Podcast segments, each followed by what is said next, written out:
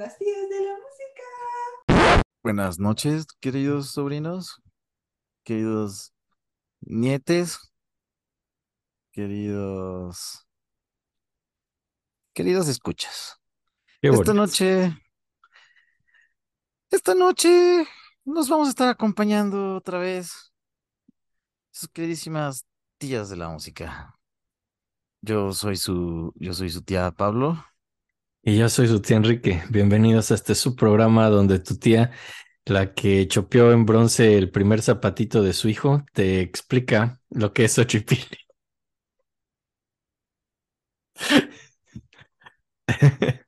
Se me había olvidado por completo eso. Sí, sí, cada vez es más específico esto.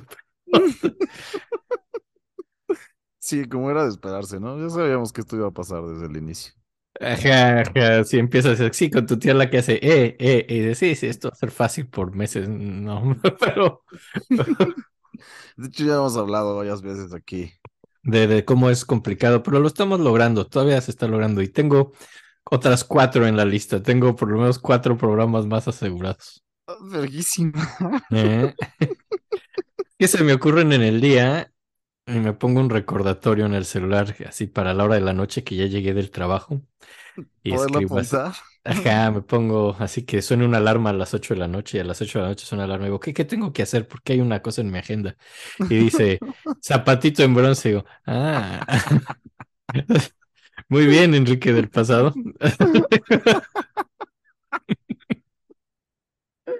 Y te sale risilla. Como, Digo, qué, qué bárbaro, qué ocurrente. pillo, pillo, pillo.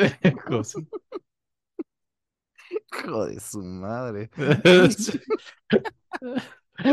Es que, es que es ese. el- ya, ya habíamos dicho así el que nos dijo Anita. Y dices, ay, no, qué bárbaros. Esa es como la tía. Pero también había un señor así bien, bien oficinista. Que, que, que su reacción era más como, es diferente, es como una reacción godínez. Dice, ah, su pinche güey. Así que- Eso es como otra reacción, ¿no? Así como, ah, Sí, ese es más Godín, ese es más Godín. eso es más godín. Ah, su. Ah, su. Sí, de que, eh, de que, de que los viernes se echan sus cervezas en la oficina, ¿no? Se hace ese tipo de Godín. De ese mismo, así. Y este, pues hoy es la tercera noche de, de compositores. Noche mexicana, noche colonial. Noche colonial. Noche colonial. ¿Qué es ese concepto de noche colonial así? Sale toda la gente progre diciendo, vamos a descolonizarnos. Entonces salen las prepas, vas a hacer una noche colonial. Es como, como lo opuesto, ¿no?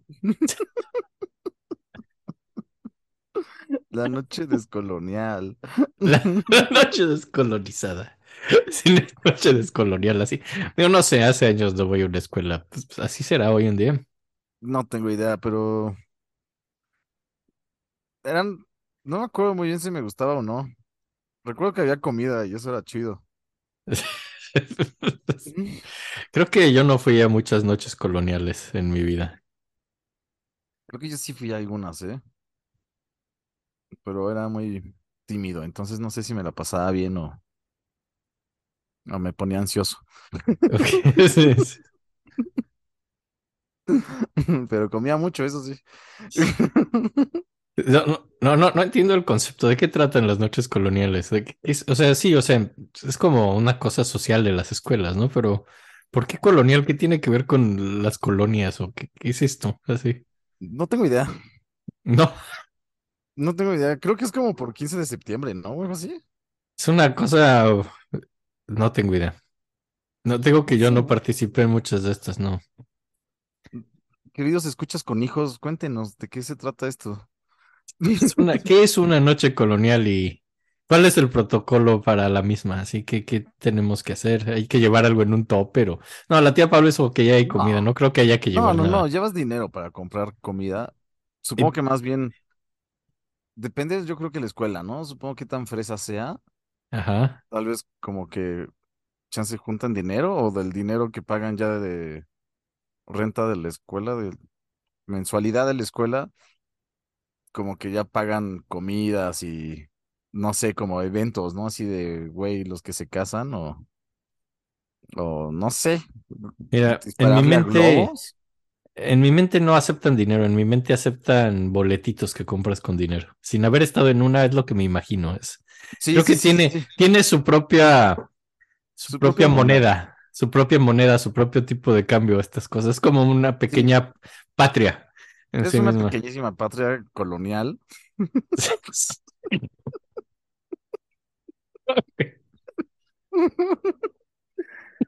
Y supongo que si no es de, de chicos ricos, Ajá. entonces, pues yo creo que una jefa vende quesadillas y otra jefa hace alguna cosa y entonces ya le dan dinero a las jefas. Ok. No sé, eso es lo que yo pienso, pero la verdad es que yo era muy chico y no me acuerdo. Yo corría nada más y comía. Si es de ricos es lo mismo, pero con escargot, así con caracoles, así. Vamos al puesto de caracoles. Con scallops. Son una maravilla, ¿eh? Son riquísimos. Son riquísimos. Tengo que Querido escucha, este es el momento, este es un aviso para tu día, haz una pausa, ponle pausa a este tu programa, ve, cocina los escargot y, y regresa a escuchar. Es delicioso, este Mucha programa se disfruta. Mucha mantequilla, mucho, mucho perejil, Mucho perejil. mucha mantequilla, mucho perejil. No, no sean tímidos con la mantequilla. No sean tímidos, tienen que nadar en mantequilla. Es correcto. Es No en baba, en mantequilla. Sí. Es como, como la naturaleza, como la naturaleza lo quiso.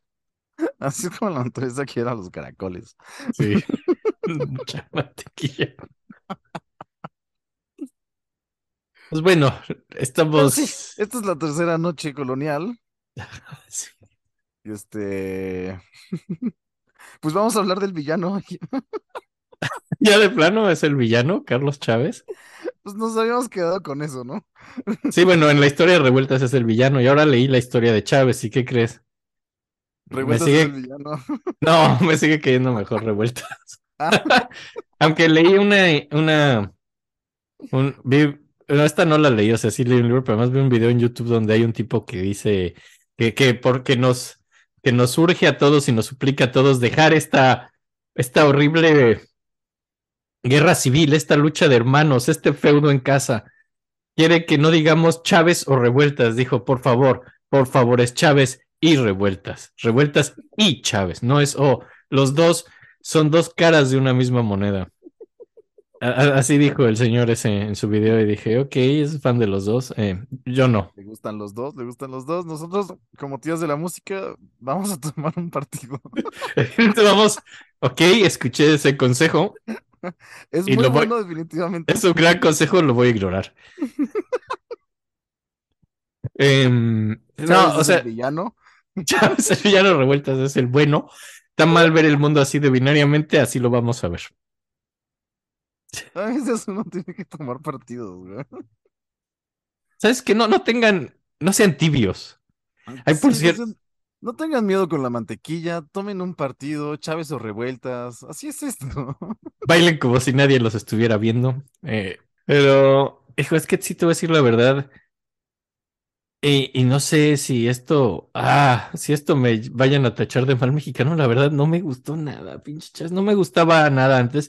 Dije, vamos a estudiarlo bien, vamos a oír más rolas que la, que la pinche sinfonía india, vamos a oír más cosas así. Y las oí y dije, ay, no es que no me gusta Chávez, carajo, así no me gusta. No me gusta, creo que ha habido pocos capítulos que tan complicados se me han hecho estudiarlos así por la falta de pasión que me provocaban. O sea, Órale. sí, sí me dejó frígido, me dejó frígido la música de Chávez y su vida también. Pero no se apuren, aquí somos profesionales y vamos a hacer que esto sea entretenido de todos modos. No, no, no, no quiero ahuyentarlos con eso, pero Qué feo se escuchó. Me recordó como una relación de esposos que ya no se quieren, ujú, que están fríos en la cama, saludan fríamente, ya no se quieren ni ver. me dejó, así me dejó, as- as- así mero, así mero. Qué feo sentimiento. A ti, te- Chávez, te digo que es malo, güey. Y sabes qué, luego me puse a estudiar más y así, y conforme más estudiaba, más veía por qué pasaba eso. Entonces creo que es un, es interesante, creo que podemos analizar esto al final. Pero, pero bueno, Ay, a mí no me dio tiempo, disculpen que yo os escuchas. Ya sé que se les hace rarísimo que no estudie, pero no estudié otra vez. Pero nada, está bien, ¿eh? O está bien, no así tú lo, así tú lo puedes oír con oídos más frescos. Lo puedes oír con oídos más frescos que yo. Eso sí, totalmente. No, no, no recuerdo sus rolas, güey. Hace mucho no, no, no ubico a Chávez en general. Ahorita, Más que como un berrinchudo y un villano de una historia. Es todo lo que sé de él. Mira. De hecho, de hecho luego vi otras cosas muy interesantes al respecto, pero bueno, vamos. Eh, nace el mismo año que, que el héroe, que revueltas. Pero sí, sí, nace el mismo año. Nace el 13 de junio de 1899, Órale, desde ahí empezó esta. en el penúltimo año del siglo, como dije la vez pasada. Nace el mismo año, seis meses antes. Ya Eh, se- quién es el segundo lugar de esta historia. ajá, ¿sabes? Este se, se llama Carlos Antonio de Pauda Cha- Carlos Antonio de Padua, Chávez y Ramírez. Nace en Popotla. eh, ¿En Es- dónde en Popotla. Popotla. Popotla, a huevo. Ajá, donde está el metro Popotla, en la Ciudad de México. ¿Cómo se llama esa especie que le ponen a las a las tortas poblanas? ¿A las semitas? Eh, eh, sa- ¿sabe? Popotla, Pepotla, Ah, No, no, no creo que se llame. Popot- bueno, no. Popotla, ya se me. Gracias a esa palabra ya no me acuerdo. ¿No es anís? No, no, no, no, no, es como una plantita verde que tiene muchas P's también. Y según yo. según ¿Papazules? Papazules. No, no, no. Eso es, eso es otra cosa. Papotla, Pepotla. pe- pe- Maldita sea, güey. No, no sé. Qué horrible. Yo creo que nunca he cocinado una semita. Pues es básicamente una torta con mucho de eso. Ok, sí, sí, sí, la he comido, más no la he preparado. Y tienen siempre queso Oaxaca. Yo no soy tan fanático, debo de, de decir, ¿eh? Ah, eres un antisemita. Soy un antisemita. Ya, perdón.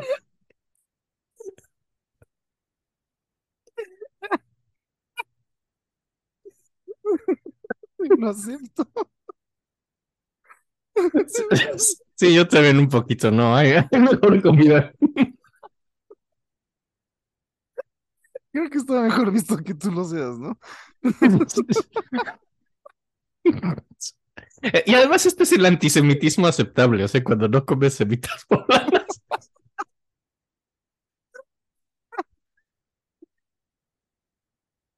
Sí.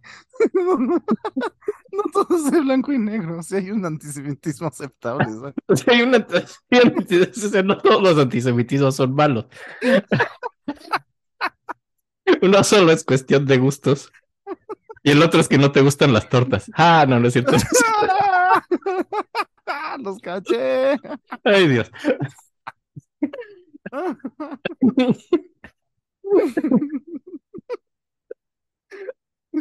Qué bonito que agarró el programa de repente, ¿eh? Mira nomás, y solo habíamos dado cómo se llama y dónde nació. Qué, qué manera de empezar. Verga, sí es cierto, ya hemos tardado mucho. Sí, ni hemos dicho quiénes son sus papás.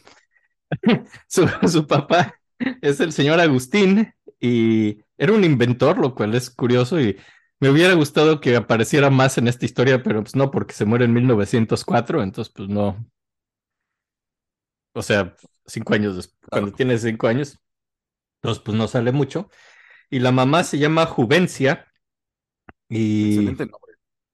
Muy bien, muy buen nombre. Eh, muy buen nombre para una viuda estoica, ¿no? Así, Doña Juvencia.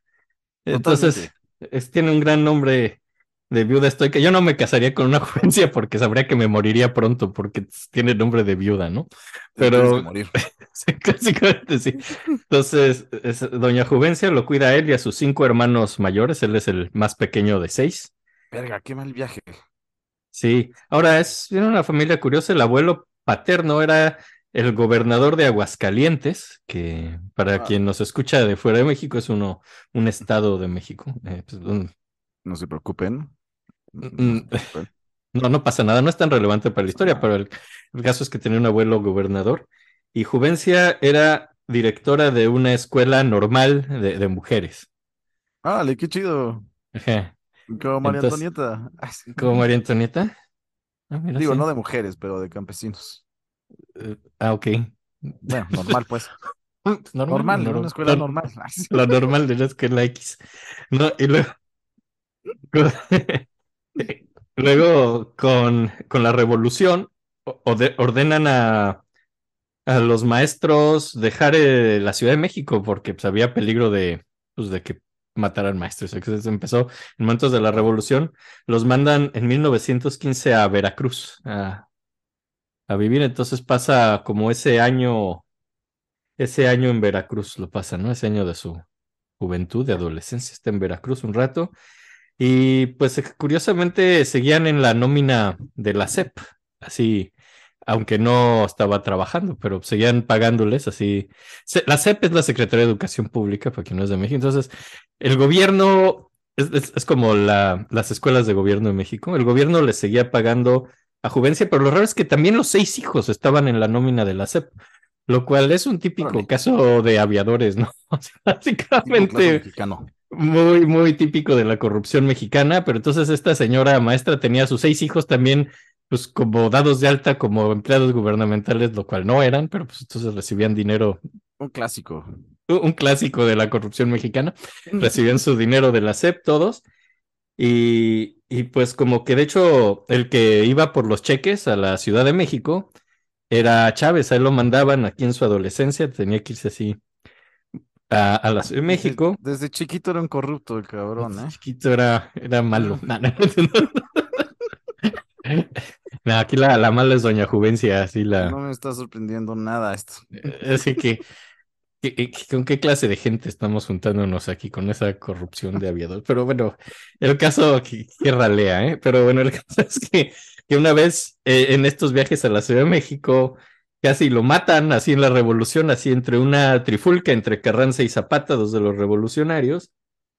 Y, y pues bueno, ¿no? Entonces, pero bueno, entonces tenía su, su acción y su aventura, eso de ir al- por los cheques a la Ciudad de México y regresar a Veracruz. Y ya en 1915, ya a finales regresan a la Ciudad de México.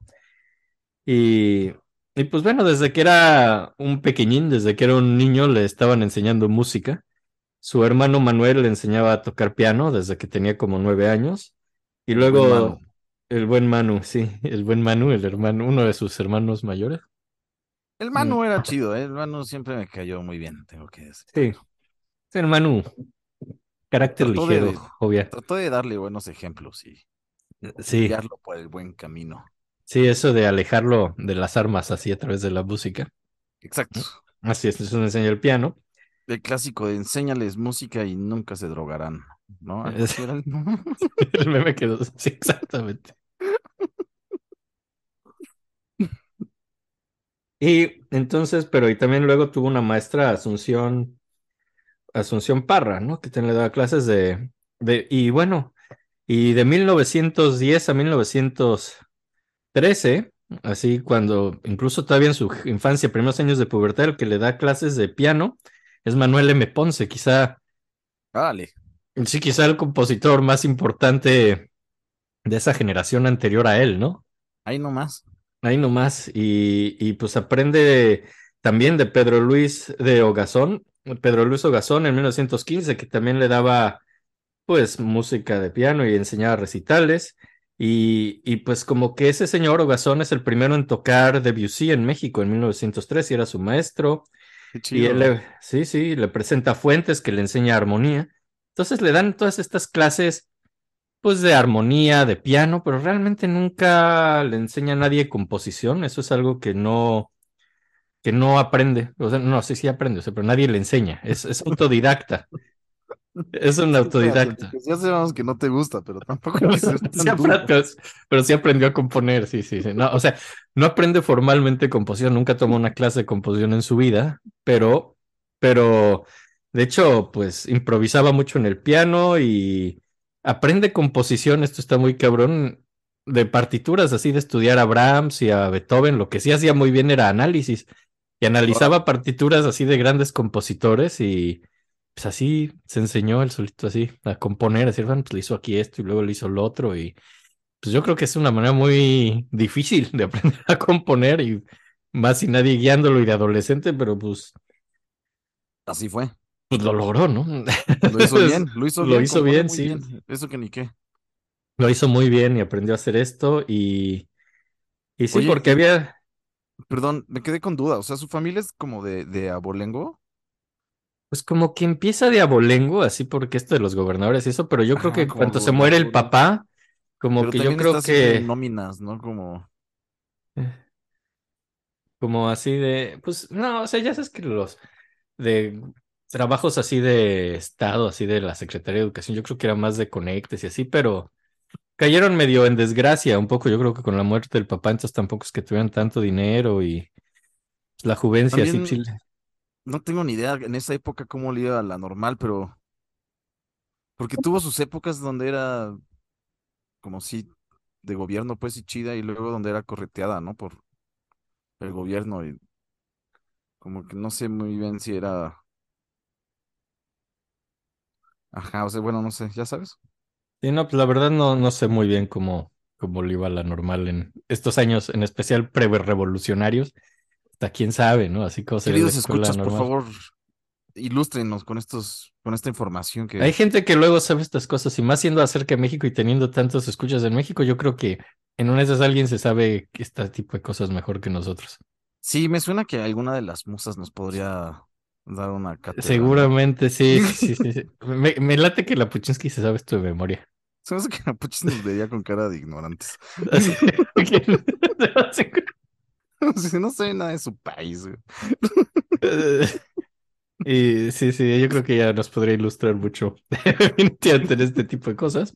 Pero sí, quién sabe cómo sería la educación normal antes de la revolución o después de la revolución. Sí, nada más era como para tener un poco de contexto de Pues creo que más o menos cómo se estaba. Pues no, no, creo que no les iba tan bien. O sea, después de que se murió el papá, así, dos, tres. Sé que como que sí le costaba trabajo mantener a los seis hijos, pero. Pues es que el trabajo es del hombre.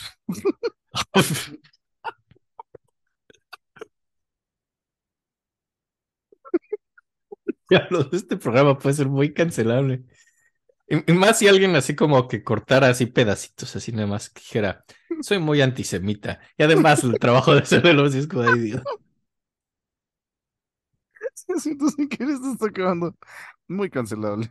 Perdonen todos, no nos cancelen. No nos cancelen, por favor.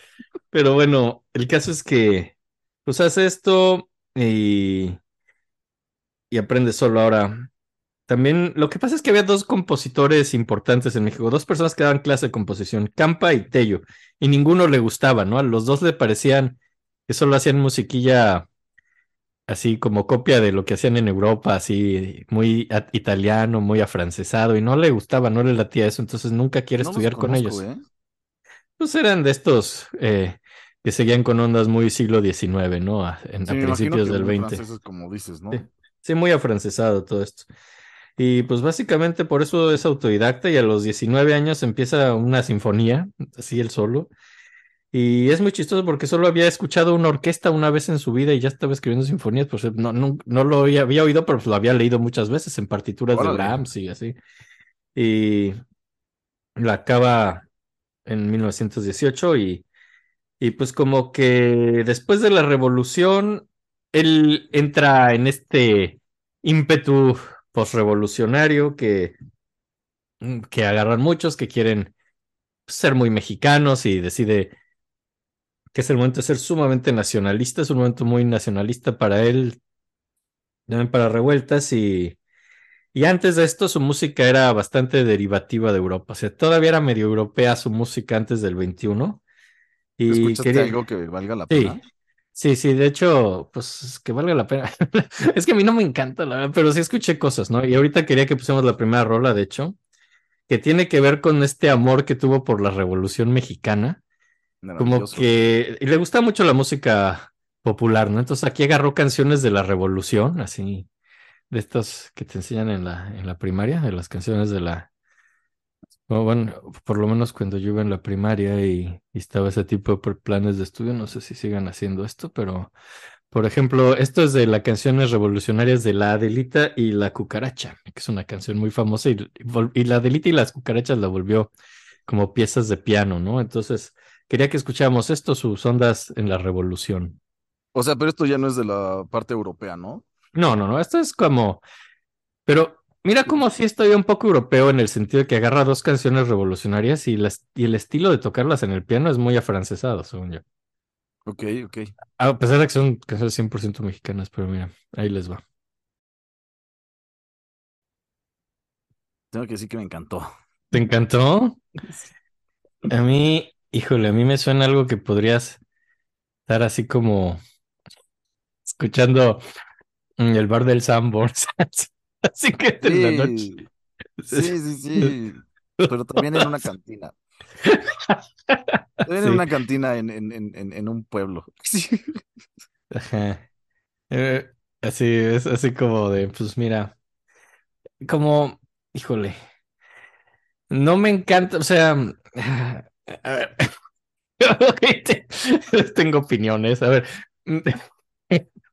tienes una canción revolucionaria, ok, se trata de algo, funciona bien, muy bien para lo que funciona como una canción, pues, nacional y de estos corridos en la revolución, así de los pues, personas que se estaban levantando en una guerra. Funciona bien en ese contexto estas canciones. Para eso son. Pero sí, sí, sí las filtra. Y siento que es como. Filtrarlas y decafeinarlas y meterlas así en un piano así todo edulcorado y afrancesadito. Me parece uno, que ni es un piano chido, onda Chopin, si quieres hacer eso. Pues no.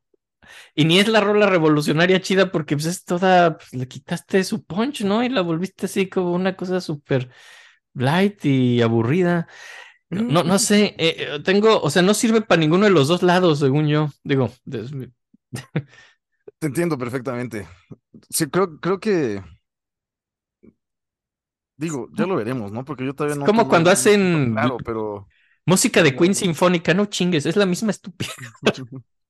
Es como- No, creo que estás, creo que lo estás exagerando. Sí. Pero te entiendo, te entiendo. Sí, No no, me puedo formar una idea todavía clara, pero se me hace muy bonita y Am- creo que Bueno, fea, fea no está, ¿no? O sea, fea no está. me gusta además- perfectamente como para fondo de algo. Sí. y que siento que era su idea, ¿no? Si no, no lo sé, pero. Pero vamos a seguir a ver qué tal Sí. se va desarrollando. Sí, la, la rola bueno, no es mala, solo me parece como muy ñe, muy fuera de lugar. Estoy tratando de no ser prejuicioso, te ven aquí, pero bueno, el caso es que pues hace esto, hace más, hay más música de este tipo, no, no es la única, hay más así canciones revolucionarias pasadas como a piano. ¿Qué era? ¿Adelita, por cierto? ¿O cuál era? Sí, era la delita y la cucaracha, ¿no? Así como que agarra la delita como tema A, luego usa la tema B, la cucaracha y regresa al tema A. Hace Sí, como una vea como popurrí, ¿no? hace un popurrí que, y que y- yo soy un enemigo del popurrí en general, así como concepto, pero, pero bueno, sí. Eh, también hace más rolas, ¿no? Están las margaritas, adiós, adiós. O sea, varias de las rolas revolucionarias recibieron este tratamiento. Eh, pues yo creo que su intento, pues, medio todavía chavillo, así de pasar de la música europea a tratar de ser pues, mexicano, ¿no? Así tratar de buscar una música mexicana y nacional, que creo que es lo que estaba intentando aquí, sin mucho éxito, luego sí va a tener éxito. Eh, También no puedo dejar de, de pensar en, en revueltas, como sus primeras rolas tenían muchísimo carácter, güey, tenían muchísimo lenguaje propio y no es como que fuera culpa de la época, ¿no? O sea, era una decisión muy, muy, muy de él. aquí podemos poner el meme, vamos a ponerlo el de Malcolm, así del abuelo de así de, mira, mira a tu hermano. Sí, sí, sí, sí, sí, Como hay que poniendo un, así haciendo un sacrificio azteca, ¿no? Como el señorito pasó la delita piano. No como el señor filtros franceses, ¿no? Es, es como si le pusieras un filtro de Instagram así para que se viera güera la delita, ¿no? O sea, es lo que le hizo este güey.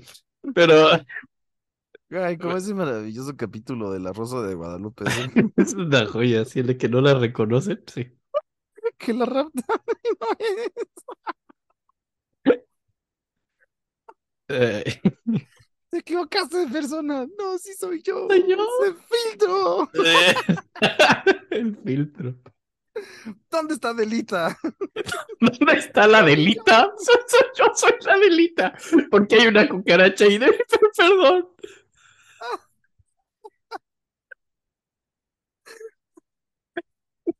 Es un filtro francés.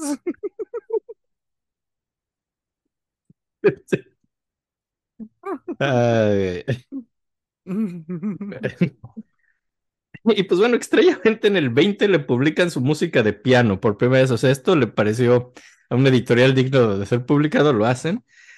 Y, y bueno, en el 21 hace como el primer concierto donde presentan su música, así como compositor. Eh, presentan su sexteto para piano y cuerdas y algunas canciones. Y de hecho, esto es como sus primeros intentos de ser más, más moderno y más actual y, y de hecho son más mexicanos y sí hacen como una ruptura contra ese, esa música europea del porfiriato, ¿no? O sea, sí, sí le molestó un poco a, a la banda más rancia, su, su, su onda más, más nueva después, ¿no? Y, y en el 21 está Vasconcelos, es el, el de educación, en- le dan la SEP, la Secretaría de Educación Pública, de nuevo ya dijimos. Y pues este güey Vasconcelos quiere hacer toda una revolución cultural, ¿no?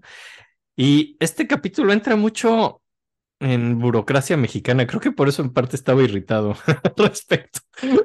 Pero, pero pues Vas- Vasconcelos es como un, un tipo interesante, quiere hacer como una cultura realmente mexicana y nacional, y por eso puse este mural que se ve atrás de mí, es de Diego Rivera, y, y pues es esto de, ah, de, de- Vasconcelos es el que eh, apoya el muralismo mexicano, ¿no? Rivera, Orozco y Siqueiros, y, y pues es lo mismo con Chávez, ¿no? También apoya a Chávez. Es- Chávez es como de la misma banda de, pues de estos muralistas, ¿no? Y, de nuevo, perdón México, por favor no me linchen. Mexicano. Eh, pero nunca me ha gustado tampoco, o sea, lo puse porque pues, es parte del tema, pero la verdad me parecen bien feos los pinches murales de estos güeyes. Ya sé, y, no sé si es porque, no sé si en mi mente ya es muy difícil separarlo de la experiencia personal creciendo en México y yendo a hacer trámites toda mi vida, porque eso es parte de crecer en México, ir a hacer trámites burocráticos y que en todos los edificios de gobierno de México estén estas madres. En serio, no traen ningún recuerdo bonito. Estas cosas traen puros recuerdos de hacer filas y de copias y de regrésate y, y de mucha, mucha gente, de aglomeraciones. Y, y de gente así que no sabe seguir indicaciones, así de, a ver señora, le estamos diciendo que, que, que saque la otra copia. No, pero yo te digo, güey, ya quítate, te dijeron la otra copia, vamos moviéndonos, ¿no? Y, y que llegas y la señora se pone a hablar por teléfono y no te... Para mí, y, y eso es terrible porque eso no es el muralismo mexicano, eso es mi horrible experiencia con la burocracia mexicana. Es horrible, sí, es horrible. A mí Pero... me gusta bastante el muralismo mexicano, ¿eh? Qué bueno, qué bueno que sales a, a, a, a defenderlo aquí porque si no, no, no quiero que sea un podcast totalmente antimuralismo mexicano porque... Y yo no sé si es que no me guste o que... O, o que todas las referencias que, a las que evoca para mí son horribles, ¿no? Puedes hacer trámites o esto que están viendo atrás de mí, dígame que no parece estos murales todos ridículos de la Unión Soviética también. Pues era un poco la onda, ¿no? Eh, eh, Era un poco la onda, exactamente, y, No siempre si me ha parecido. soviética como al muralismo mexicano, según yo. Ahora la. eh, Sí, sí, ahora el muralismo mexicano es. Es La revolución mexicana es antes que la revolución Antes. rusa. Y Sí. según yo hubo mucha relación ahí, ¿no? Entonces, Sí, yo creo que sí. medio le copiaron un leve para Ay, Dios. ahí, ya sabes, como simbolismos revolucionarios y eso. Ajá. Así ahora que sea revolucionario y que sea del pueblo y que sea todo esto, no tiene por qué significar que sea feo. O sea, me medio grosero así. A mí me gustan, ¿eh? Fíjate que me Me, me gusta. voy a hacer para acá. ¿Y si hizo? Me encanta el robot que están abajo, y ya sabes, como que siempre se me hicieron muy, como muy surrealistas, como Así de vamos, formales, ya sabes, me gusta que sean tan formales y como que te desarrollan ahí en sí mismos como una historia temporal. Es como que tú te haces esas cosas y entonces eso me gusta. Son mira, muy grandes, cuando los ves en vivo son muy grandes, güey. me gusta el uso de los colores y hay que decir algo bonito al respecto. Mm. No creo que sea necesario que tengas que No, decir. no tengo, no tengo que disculparme. Ahora, Ah, no, no, no, no, esto es un caso, no es un caso como del rey desnudo, así que todo mundo, nadie acepta que el rey está desnudo porque va a quedar en ridículo, pero el rey está desnudo. O sea, decir que están feos esos murales no es como decir el rey está desnudo. No creo que tampoco No. es ese caso. o, me estoy, ah, o me estoy metiendo en problemas nada más. No, pero sí, creo que sí son difíciles para mucha gente. ¿eh? A mí de joven tampoco me gustaban. Me empezó a gustar después. Como que les fui agarrando el gusto mientras más los veía y más trataba de, pues, de encontrarle, supongo, algo chido y su- supongo que los, lo encontré. Sí. Sigan Pero al pues sí. viejito burócrata, al sector 8.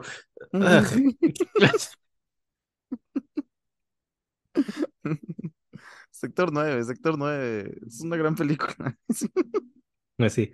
Sí, somos el pueblo y vamos al sector 8 para trabajar en la fábrica de hierro. Muy, muy, sí. También es la referencia soviética, también me molesta la referencia soviética. Entonces, Sí, a mí me molestaba por la CEP, porque estaban en la CEP. Exacto, Y esas exacto. cosas me molestaban mucho y como que después verlas en otro lado era como, ay, güey, esos dibujos horribles que siempre tuve, ya sabes. Pero después me acababan gustando, ¿sabes? Como sean tan toscos y así, como que le acaba agarrando un poco la onda. Es, es como brutalismo, ser fan del brutalismo, ¿no? Un poco. Me encanta el brutalismo, güey. Es, Me es, encanta. eh, es, no sé, no sé, no sé, no sé, no sé. No, sí, no, no creo que sea lo del rey desnudo. A mí, no me gusta, pero supongo que hay muchos de closet que son como yo que les caga y nada más no lo dicen porque suena muy antipatriótico. Pero no es antipatriótico, solo no te gustan los pinches dibujos. No, no significa que no te guste tu país o no quieras a tu país, solo no te gustan los putos dibujos esos, ya, eso es todo. Los putos dibujos. Bueno, espérate, estamos otra vez desviándonos. No Bueno, tiene, es que sí tiene mucho que ver porque es como el mismo movimiento y es como la misma revolución cultural de, de Vasconcelos que apoya esto y Pero ¿sabes qué? Sí es muy distinto, según yo, como la pintura muralista en el tema de los filtros europeos, ¿sabes? O sea, como siento que los muralistas tenían muchísimo más agallas en su forma de pintar y su estética y decir, güey, esto es nuestro, esto es muy distinto. Ah, eso sí, es mexicanísimo, no eso sí. parece. Ah, es como mexicanísimo y, y es tosco porque así es, güey, ya sabes, no sé cómo. Y Chávez no, ¿eh? O sea, eso cuando dijiste que era parte de ellos, no pude dejar de pensar como, güey, ¿por qué, por qué dejaron entrar a alguien tan filtrado por su Ahora, yo lo veo más parecido a Revueltas, o sea, Revueltas es tosco en su música a propósito, ese. Es rudo, Sí. es áspero y, y lo hace genial y a mí me encanta, ¿no? Pero Sí, justo yo pensaría que tiene más que ver como con revueltas y como música que quieres es- apoyar, pero también no puedo dejar de imaginarme que eran unos, pues unos culos en esa época, ¿no? Y como que escuchaban algo raro y pues lo mandaban a la verga, como sucedió. sí, sí sucedió principio. Chávez medio andaba nadando ahí como... Al principio sí, medio lo mandaron al diablo, pero luego como que sí se vuelve muy del mainstream, ¿no? Ya con todo este impulso vasconcelista, ya él, ya dejando Porfiriano, y de hecho ya lo que hace él es lo que es el arte aceptado, ¿no? Y, y de hecho le pide Vasconcelos, mismo le pide a Chávez que haga un ballet, ¿no? Para, y escribe El Fuego Nuevo, que es un ballet sobre mitología azteca, y, y lo basa en música indígena. Eh, no se sabe exacto cómo es la música indígena. No, no, no es que se escribía la música indígena. Lo que hay de la mus- música indígena hay instrumentos que quedaron arqueológicamente. Entonces, pues puedes saber cómo está afinada una cosa. Y, pero según él, pues, Sí. cuando viajaba de Veracruz a la Ciudad de México, pasaba por Tlaxcala y él decía que ahí oía gente que todavía tocaba música indígena, según él, y pues lo basa en eso, ¿no? Eso dice. Y de hecho basa empieza en esta etapa nacionalista, basa mucho de su música nacionalista en, pues en lo que él considera la música indígena de México, ¿no? Ah. Eh, también hay muchas, pues no, no solo hay unos indígenas, ¿no? No es los indígenas, hay mucho, muchas personas de diferentes, que, incluso eran diferentes, casi casi estados en su época, ¿no? Los aztecas no era lo mismo que los olmecas ni que los mayas, pero él dice, pues en la música indígena de México, ¿no? Y dice, bueno, chingue su madre. También todos, ¿no? Pero entonces, eh, pues como que de hecho llega con, su, con este ballet del Fuego Nuevo y se lo lleva a Carrillo para que Carrillo lo dirija, ¿se acuerdas? Ya Carrillo ya era pues, chingón, ¿no? Ya tenía su orquesta, Carrillo se rehúsa a tocarlo y de hecho no se estrenó por siete años. Y, y aunque Vasconcelos dijo, es que yo encargué eso, Carrillo, tienes que tocar la rola. Dijo, no, está culera, no voy a tocar eso. Carrillo se rehusó a tocar la del Fuego Nuevo y no se estrenó sino hasta el 28 cuando Chávez la dirigió, cuando él mismo dirige su rola, porque Carrillo no hubo manera, aunque Lo Vasconcelos mandó a la verga. lo mandó a la verga, mandó a la verga al secretario porque no le parecía, ¿no? Eh, en 1922 se casa con Otilia Ortiz, que era una también alumna de Ogazón, de su mismo maestro, también era una pianista, y pues como que después de casarse se van de viaje a Europa, onda luna de miel, pero también pues viaje musicológico, se van a Viena, a Berlín, a París, para ver cómo era la música de la de, de Europa. Y de hecho, pues esta, esta mujer Otilia, pues en un eh, deja su carrera en parte para apoyar a Chávez, ¿no? Como hemos visto así en muchos, como otros casos así de, de señoras que apoyan a su esposo y dejan su propia carrera. Esto es lo que hizo ella, deja su carrera de pianista y se trata de apoyarlo, ¿no? Y entonces, pues ya como que en Europa, también otro plan de estar en Europa es promocionar a Chávez, ¿no? En Europa, en su música en Europa, y de hecho logra que lo publiquen en, en Berlín, publica su segunda sonata y una canción que se llama Las Mañanitas, o sea, pasó las mañanitas a piano. eh, Una de las canciones más feas, güey. entonces, pues bueno, logra que eso en Alemania yo creo que les gustó, publican las mañanitas. Oye, ¿y, y el viaje se lo pagó solo, güey? Eh, sí, sí, sí, fue como su viaje de que se casó y se fueron de viajes. Medio, medio una especie de luna de miel, medio un Promoción. intento de promocionarse, ¿no? Y conocer qué que estaba su- haciendo Europa. No sé, yo creo que se enojó su esposa, ¿no? No, la esposa es como una señora que, ¿sabes qué? Por eso te digo que la vida de este güey no está así tan emocionante, así tampoco en lo particular, solo pues como que no, no dan de escándalo, nada, se llevan bien y funcionan bien como pareja y ya. Esa es toda la historia. Órale. Mm, Bueno, luego los hijos es ¿No le más interesante. su- no le enojó que su luna de miel fuera una promoción de este Pues- güey. Es como, oye, cabrón. No, fueron a lugares bien bonitos y, y además ella, de hecho, deja su carrera para ayudarlo a él. Para ella también era una misión que el Chávez fuera, ex- sí, que Chávez fuera exitoso, era también su misión, nueva misión en la vida, pues esta mujer. Güey, sí, Y- claro, uno siempre necesita ayuda. Y en, y en París, pues no, no lo recibe Ravel, es que es medio. No, neta, ¿lo abrió? Sí, Ravel lo abrió cuando fue, dijo, ay, me interesaría mucho. Dijo, sí. No manches, ¿por qué? Pues yo creo que no le interesó. El que sí lo recibe fue Ducá. Paul Ducá sí lo Órale. recibe. Y de hecho, Ducá escucha su música y dice que sí, que sí le gusta, que es muy interesante y les sugiere enfocarse en la muy rica tradición musical mexicana. Dice, de ahí vienes y es ahí es de, de donde vas a ser exitoso. ¿Es que Ravel haya pensado algo similar a ti, güey? O sea, porque me acuerdo que sí le gustó Carrillo, güey.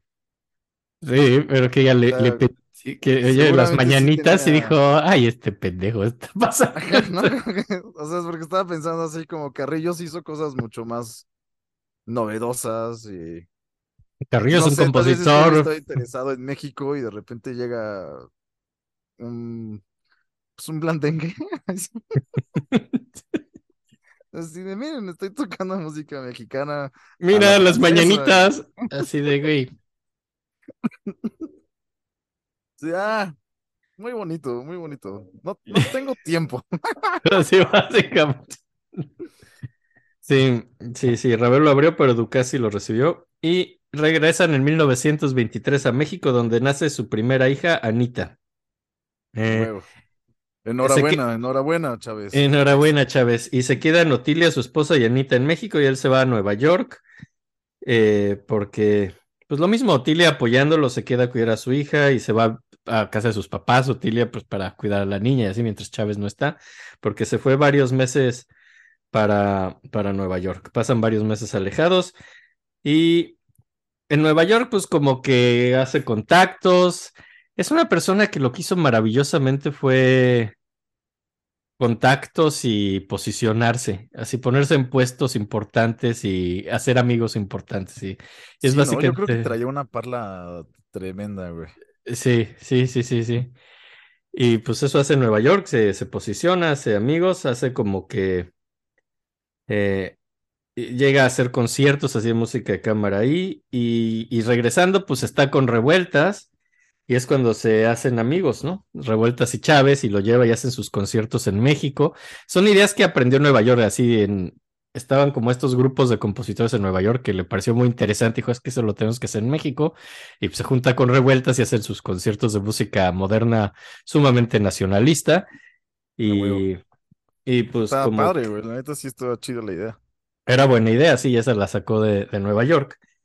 Y, y pues como que también es muy importante llevando música a México de compositores que nunca se habían escuchado en México antes. Lleva música de, de Bartok, de Debussy, del grupo de los seis, de Ravel, de Satie, de Schoenberg, de, de Stravinsky, eh, pues incluso toca su propia música, ¿no? Pero lleva mucha música europea también. El éxito, pues, es regular, ¿no? O sea, pero pues empieza como a tratar de llevar música más nueva a México de lo que estaba sonando en Europa y en Estados Unidos en esos años. Está increíble Y- eso. Ajá, y Y ya lo había hecho regresa. también Carrillo, ¿no? Pues Carrillo sí, pero pues aquí ya había más música y como que este güey sí se dedica más a dirigir, más en- de plano y en serio. Lo que hace este güey es institucionalizarlo más. O sea, es como más metódico en la institucionalización de estas cosas.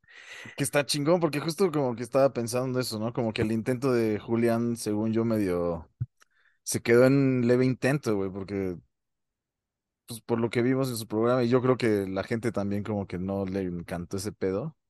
Ah, bueno, de- bueno, la propia música de Carrillo pues, es como algo que nunca iba a pegar. O sea, muy interesante, pero No, y ni sus orquestas, ¿no? Pero bueno, ya vimos que hubo muchas cosas alrededor. sí.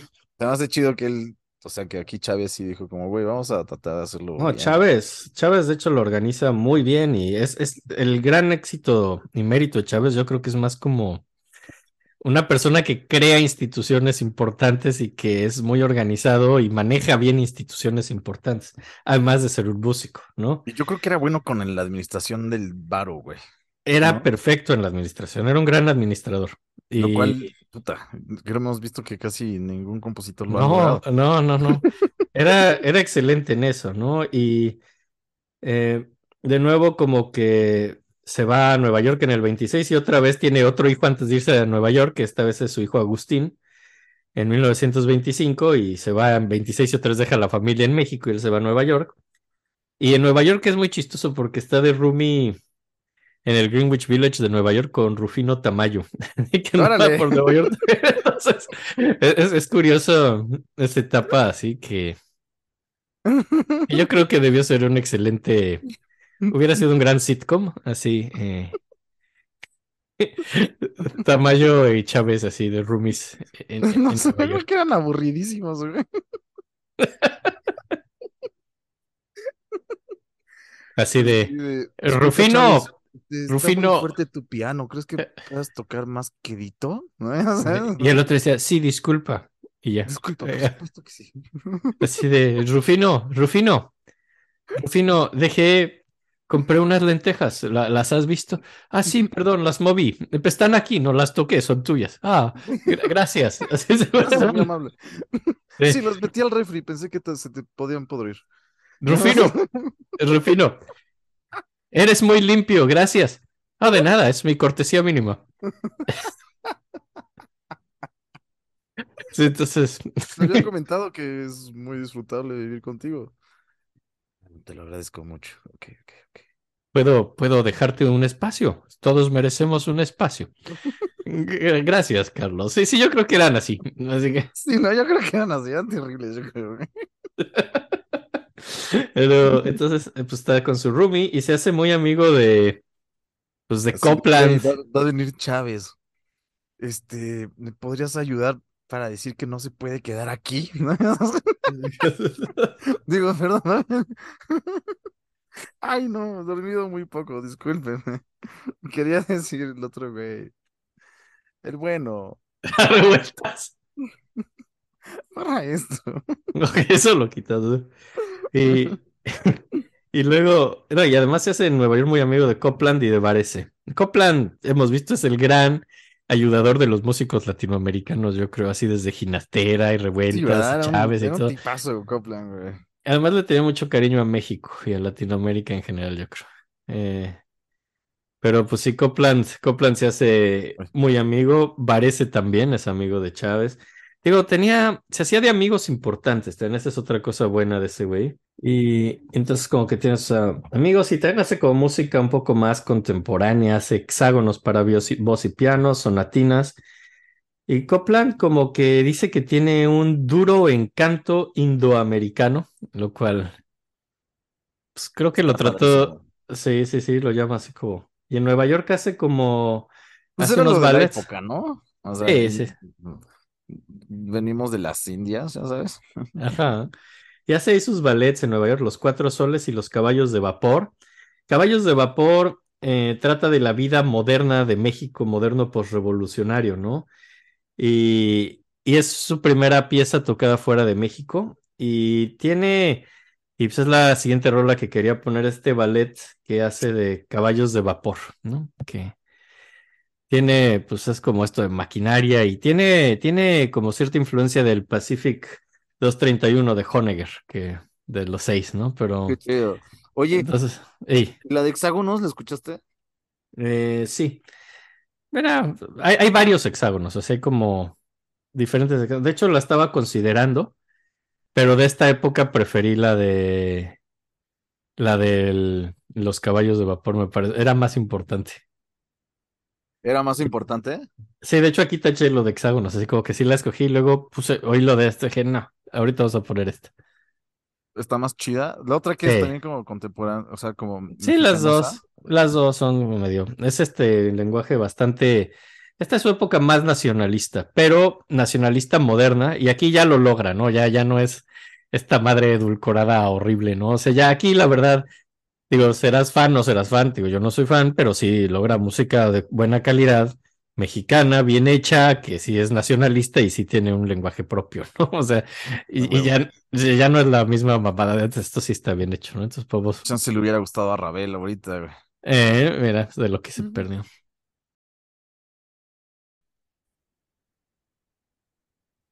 ¿Qué tal? Está chida. A mí esta mm, tiene momentos muy buenos, tiene momentos muy malos. El Vivente Seco, que no, partes y partes. A mí se me hizo muy buena. Está muy chida, está muy divertida. Tiene mucho más onda que lo anterior, definitivamente. Muy, sí, tiene onda, ¿no? Sí, más. Como Hay que momentos que todavía veo que digo, bueno, esto no tiene nada. Esto es como un pedazo de no música aquí entre partes muy musicales, pero pero definitivamente está mucho mejor hecho que lo anterior y tiene una voz propia y, y suena mexicanísimo. Eso creo que es suena mexicanísimo, güey. mexicanísimo, ¿no? Así. No sé si desde ahí se empezaron a basar México, ¿no? Ya sabes, como... O por qué suena tan mexicano, güey. Ya sabes, como- Hay un momento casi mariachero, así entre violines y trompeta. Muy cabrón, pero los mariachis, que Eh, yo todavía no entiendo bien qué pedo los mariachis, güey. Pues ¿Ya había viene- mariachis? Sí. Ok, ok, ok. Pero Yo- sí, Suena casi a mariachi en algunos momentos. muchísimo. Sí, se ve que basó cabrón ahí, ¿no? Sí, hacía También- mucho eso, ¿eh? Y es una gran referencia con Revueltas, que Chávez toma, de hecho, muchas veces solo toma el concepto, pero a veces sí toma hasta casi citas textuales así de música popular mexicana de la época. Revueltas, no, revueltas, su mexicanidad es mucho más abstracta. Este güey es más concreta a veces. Sí, bastante más, ¿no? Hasta como, no sé, también se veía ahí como que trataba de representar igual como fiestas o cosas por el estilo, ¿no? Como los desafinados de ahí, como Sí, es como el. sonidos del lugar y como, güey, Es el es México, el pujante México postrevolucionario al frente y adelante, ¿no? Así es, ese sí, de esta manera, ¿no? O sea, como muy optimista, muy optimista pieza, ¿no? Es muy optimista, güey, eso sí, es muy optimista. Supongo Y que es parte de lo que te molesta, ¿no? Que sea tan... no, está bien el optimismo. Eso no me molesta, pero eh, so- solo que hay momentos que musicalmente digo, esta madre, pues córtale esos 10 compases, ¿no? Y funciona mejor. O sea, a, a esta rola le sobra un poquito, pero, pero no le falta nada, está, está bien hecha, ¿no? Sí, me, me- me sorprende mucho como, no sé, supongo que no hubo cartas o algo donde él expresara como a qué se debió ese cambio de identidad y de... Oh, es, es post-revolucionario. Después de la revolución siente un gran compromiso con el país y quiere hacer música realmente mexicana y no le parecía que lo que había antes fuera suficientemente mexicano. Incluso Ponce, que a lo mejor Ponce es el más mexicano de lo de antes, ¿no? Así, obviamente Carrillo no, Carrillo estaba en su de Braille.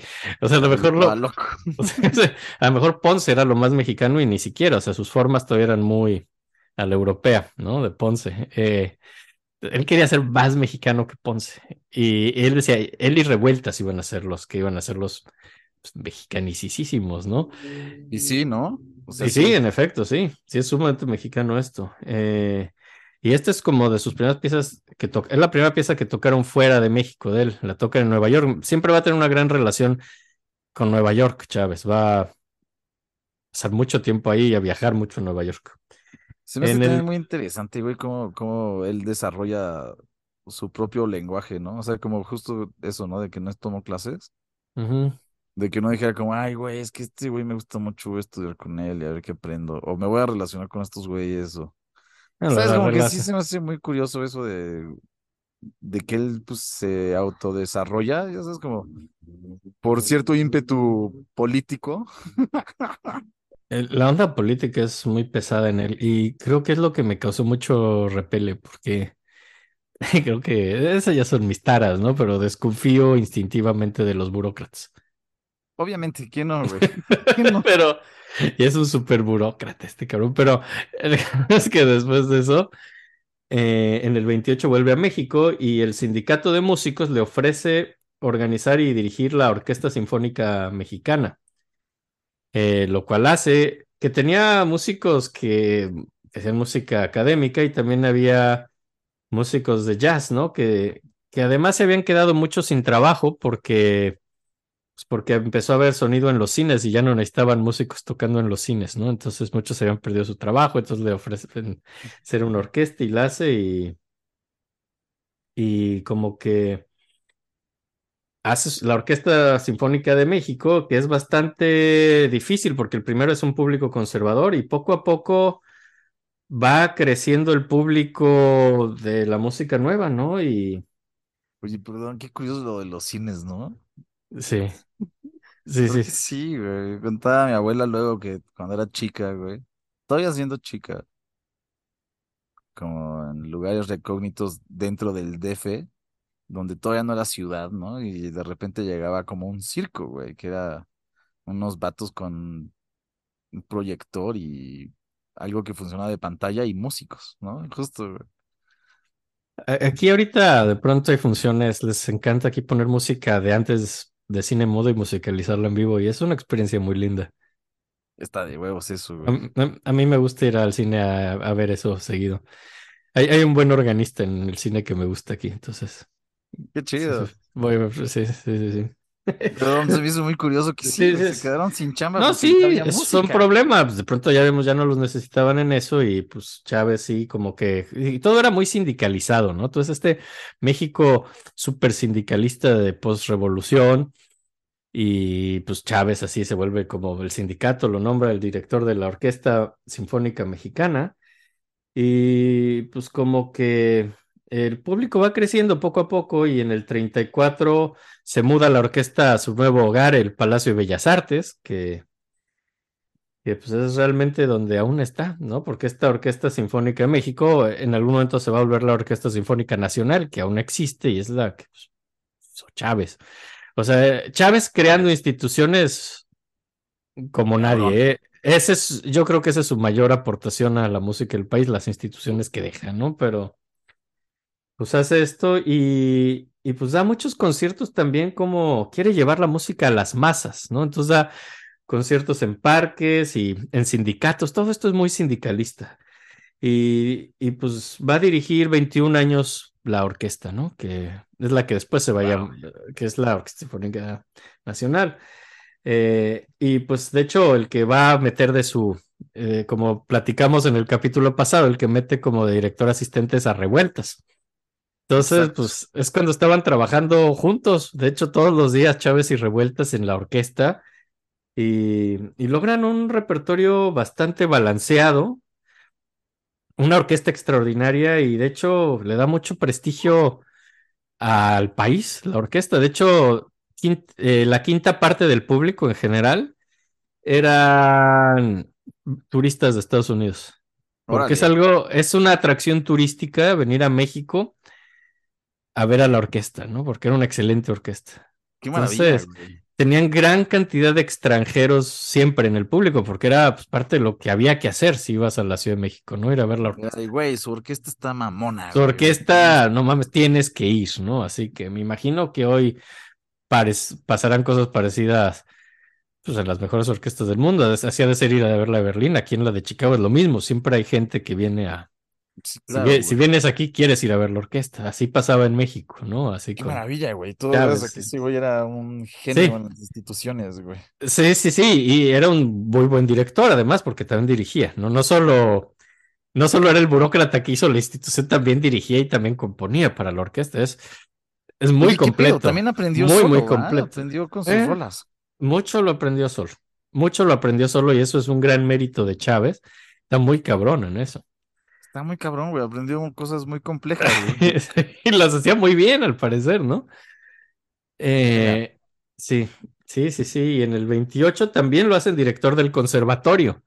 Entonces también tiene que ver en el conservatorio, no, no solo en la orquesta, sino también en el conservatorio. Eh, pues lo logra, ¿no? Al principio lo rechazan, al principio, porque traía ideas nuevas y pues lo rejuvenece. Corre a muchos maestros viejitos así europeos y trae maestros jóvenes, o sea, Huevo. sí, sí, sí, y como que, y pide permiso para tocar muchas piezas nuevas y hace un coro y hace un, una publicación de, de, de esto, están publicando sus propios artículos, ¿no? Así. De pronto, entonces crea un coro, crea una, una revista, crea, ayuda al conservatorio, lo rejuvenece, hace la Orquesta Sinfónica Nacional Wow. y, y Qué da la clase, vato, es muy movido, muy- mucha pinche energía de güey. Y, y hace la clase de composición en el conservatorio, aunque él nunca tomó una clase de composición, él daba la clase de composición. Y es bastante libre, o sea, los ponía a hacer melodías en modos y ahí lo tocaban. Ahí tenían alumnos teniendo instrumentos, órale, tú rápido, toca lo que hizo este güey. Entonces pues, ahí estaban practicando los instrumentistas y los compositores juntos. Y, y pues como que tiene a sus alumnos chingones desde esa época, ¿no? O sea, siempre otra gran aportación de este güey va a ser excelentes alumnos que luego fueron la música de México por años, ¿no? O sea, algunos de sus alumnos de esta época, pues el mismo Revueltas, que aunque era de su edad y era junto, pues sí le llegó a tomar clases, ¿no? Aunque eran amigos y medio a la par, sí llegó a meterse a clasecillas, ¿eh? fue y enseñaba un poco. Órale, Estaba- sí tenía un instinto tremendo, ¿no? Como para Sí, sí, cosas, sí. güey. No, así Sí. como, no sé, para también aprender a enseñar, güey. Era, era muy buen maestro, estaba Blas Galindo ahí también, estaba... Bueno, que su mamá, su mamá era de la normal y, y la normal antes tenía una fama enorme de, pues de, pues se dedicaban a, a eso, ¿no? A Es, es- enseñanzas. es y- escuela de maestros, ¿no? escuela de maestros. Pues sí, justo. Pues, digo, no sé, tal vez de ahí sacó un poco de eso. Pues quién sabe dónde aprendió pedagogía, pero pues tenía muchos alumnos. Otro era Moncayo, Moncayo, otro Órale, de sus alumnos, el que hizo lástima. lástima. Es una mancha en su currículum. Ah, no, no, solo, solo porque el pinche guapango es horroroso, no tenemos por qué. Sí cagarnos en Moncayo. Todo el mundo tiene nada una mala rola, ¿no? A veces, o sea. Su mala fortuna es que se volvió la famosa. Y Y es horrible, güey. La odio, güey. tiene muchos fans, ¿eh? La rola. A mí no me Ay, gusta. ya sé, güey. Es lo que más me molesta, güey. Y generalmente sus fans son gente que no sabe nada de música, que no le gusta la música, pero que se siente muy mexicana escuchando esa mamada, güey. Es muy mexicana, eso sí. Es muy mexicana y también me caga eso. O sea, es, es- es- es- está llena de clichés mexicanos, más que que sea muy mexicana. Revueltas es muy mexicano, pero, hay, pero Revueltas es mexicanísimo y no hace esas cosas tan baratas. O sea, no hace imitaciones baratas de, de música vernácula. O sea, hace música de verdad. O sea, mexicanísima y no por eso, pero mucho más sutil, mucho más inteligente. No, Eh, no, no es una burda copia de un guapango. o sea, pero, Exacto. Pero bueno. pero en fin. Hoy no estamos Eh, hablando todavía de ese güey. No, va, va a salir más porque es un es, es importante un poco en la historia de Chávez, pero pues en fin. Pero no, no odiamos a Moncayo, solo a su guapango, tú sí. No conozco mucho más de él, pero detesto ese guapango. Por eso no conozco nada más de él. También eh, hace el departamento de investigación de música indígena en el conservatorio, ¿no? Eso está increíble, güey. Que era otra de sus claves, la música indígena. Y, y pues como que lo mismo, lo que salía de sus estudios musicológicos indígenas lo usaba en sus clases de composición. O sea, de bueno, a ver, vamos a aprender a hacer música indígena. Así a sus com- alumnos de composición les enseñaba y crea una orquesta de mixta de instrumentos pues, tradicionales de orquesta con instrumentos indígenas, ¿no? Con, sí, con todos los que están tomando los cursos de música indígena, pues también ahí iban a tocar percusiones indígenas y las flautitas y todas estas ondas, ¿no? Que mezclaban con la orquesta tradicional. Y también esto era pues, un deleite para los alumnos de composición que podían escribir piezas pues, usando de los dos tipos de instrumentos. Locochonas. ¿Eh? ¿Qué tal? Entonces, pues, pues ese era el conservatorio que crea un conservatorio pues mucho más dinámico, de hecho, donde todas las cosas están mezcladas, composición con instrumentos, con investigación. Muy bien, o sea, la verdad, súper, súper, súper bien, o sea, súper, súper bien lo que hace. Y en el 34 deja el puesto en el conservatorio, eh, porque en parte tiene problemas políticos con, con, el, con Lázaro Cárdenas, el el presidente, y deja un poco el puesto y, y hay un grupo de los cuatro, así que están como tratando de imitar al grupo de los cinco o al grupo de los seis, pero solo son cuatro. Eh, que, que son el grupo de los cuatro, que son que querían demostrar que los cursos de Chávez eran sumamente valiosos y que le regresaran los fondos a su curso para que pudiera seguir dando composición en el concert, ¿no? Eran, los cuatro eran Daniel Ayala, Salvador, Salvador, Can- ay, ¿cómo se llama? Que es que este no lo, ah, Salvador Contreras, Blas Galindo y pues Moncayo, ¿no? Eran como el grupo de los cuatro. Y pues porque le habían dejado de dar dinero al curso, le, le habían dejado de financiar el curso de Chávez, entonces pues hacen su grupo para defender el curso y dan sus conciertos para mostrar lo mucho que aprendieron, ¿no? Así con Chávez y cómo sí chingón, estaba chida la música. Y, y, pues ah, siguen dando conciertos como el grupo de los cuatro pues, por dos años más, hasta el 36. Se, se quedan así como, pues, así como los borbotones o algo así como. Están haciendo su música. Y pues como que Chávez deja su puesto en el 34 en el conservatorio para dirigir el Departamento de Bellas Artes, ¿no? De, y ahí hace pues clasificación de instrumentos prehispánicos, musicología de pues, la música de antes de España, así pues, música indígena. Y deja este puesto de nuevo por, por otra vez por las políticas de izquierda de Lázaro Cárdenas, ¿no? Tiene problemas políticos otra vez y pues tiene que dejar su puesto en el Departamento de Bellas Artes. Y, y Qué horror, como qué horror. Ajá. Y pues deja como mucho. Pero pues tenía sus. Hubo, tuvo sus pues. Este departamento de Bellas Artes es el del Instituto Nacional de Bellas Artes, o sea, del INBA. que era una institución nueva, entonces también estaba de director del IMBA, del conservatorio, o sea, toda, toda institución musical que conoces hoy en día, en los 30 la dirigía Carlos Chávez, hacía todas al mismo tiempo. casi. Entonces, pues es muy famoso el güey, a fin de los 30, obviamente, porque pues tuvo sus puestos en el conservatorio, en la orquesta sinfónica, en el IMBA, Manejaba la música de México. manejaba güey. la música del país. Decidía que se escuchaba y que no a la verga, güey. Ajá. Y pues como que se hizo muy famoso y ganó mucho dinero haciendo todos estos trabajos y se compra una casa en las lomas, ¿no? De Chapultepec, en la, en la zona nice así de la Ciudad de México, pues ahí se compra su casotota y ya se va a vivir ahí, En el Eh, Central Park de México. básicamente. Y, y pues la música que hace en los 30, ya lo dijimos, es sumamente nacionalista. Eh, y, y dijimos, por una u otra razón es muy nacionalista, o por el tema del que está hablando en la música, por el material musical, así con citas musicales, o por los instrumentos indígenas, o por los textos de las piezas, o por una mezcla de una o, dos o tres o cuatro de estas cosas. Pero siempre hay un elemento mexicano de uno u otro tipo. Y donde empieza a volverse tan muy populares en Estados Unidos, y pues empieza a pasar cada vez más tiempo en Nueva York. Y en Nueva York compone la Sinfonía India, que se estrena en Nueva York en el 36, dirigida por él mismo, ¿no? Por Carlos Chávez. Y pues es la siguiente rola que quería poner. eh, Obviamente. es, la, es la pieza más importante, bueno, no sé si la más importante, pero por lo menos es la pieza más famosa de Carlos Chávez. Y, y pues como que hace esto, trata de, en una orquesta, de retomar la música indígena un poco.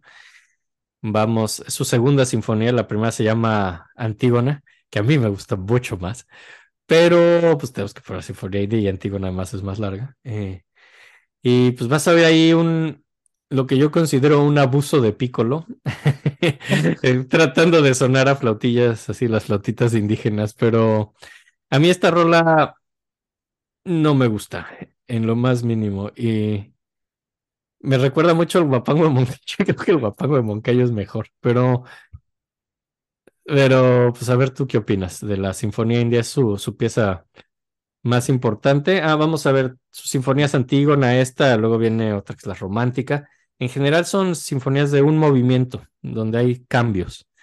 No, no, no tiene una estructura del siglo XIX. Sinfónica. es- Son sinfonías de 11, 12 minutos más cortitas, de un movimiento. Entonces vamos a ver la Sinfonía India entera, pues es un movimiento.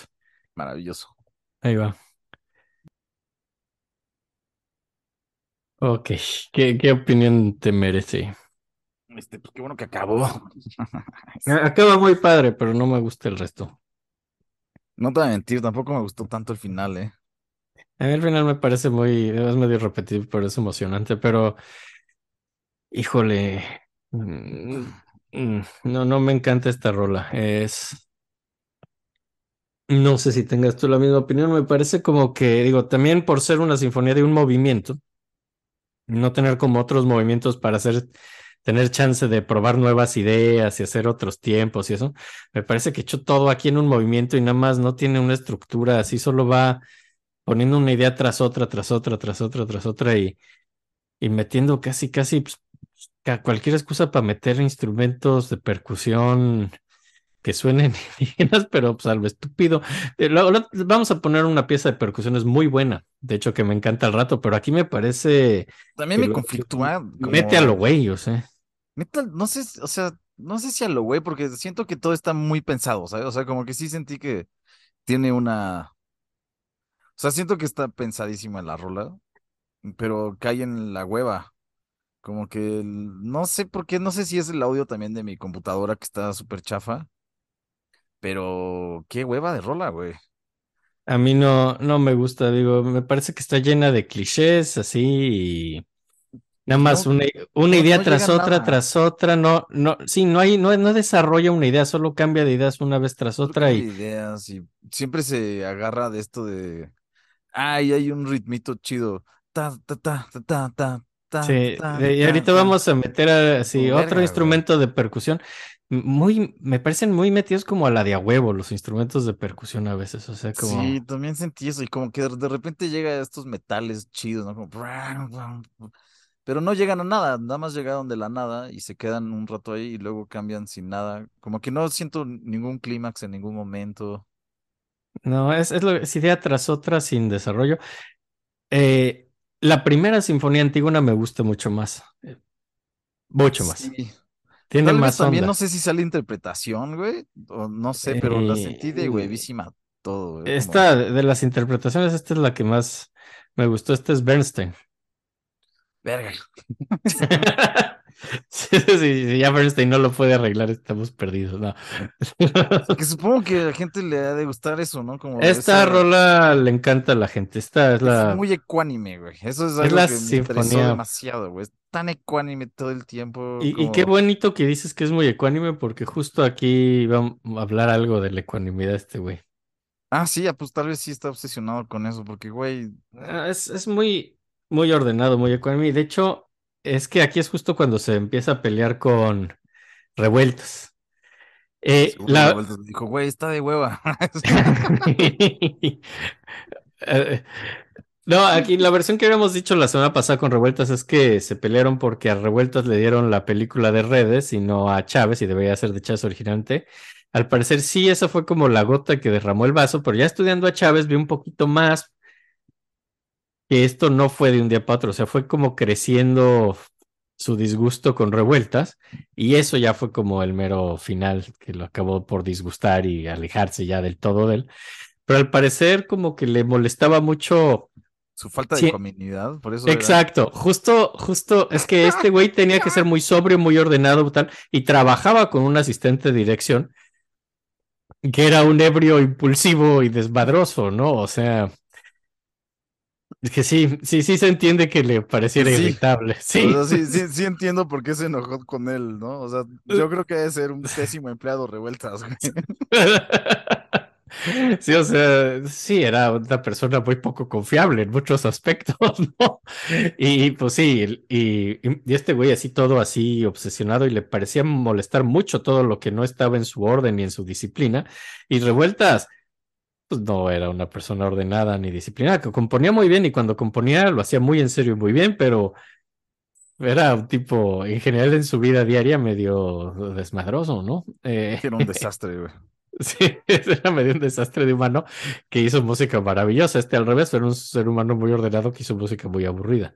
¿Sabes qué? Me recordó, sí, mucho Moncayo, güey. Tienes razón. Es muy, se ve que es el maestro Moncayo, así de, Como toda esta simplicidad y ecuanimidad de, güey, esto ya es una idea muy interesante por sí sola. Déjala durante toda la rola. No la- nada. Sí, es- es- es- se, se parece muchísimo el guapangue Moncayo. Se ve que Moncayo era alumno de este güey. Sí, qué, qué hueva, güey, porque sí, está, está asesina, güey. Y tiene más rolas por este momento: El Sol, Cantos de México, Chapultepec. Son todas este tipo de rolas, son, son muy así.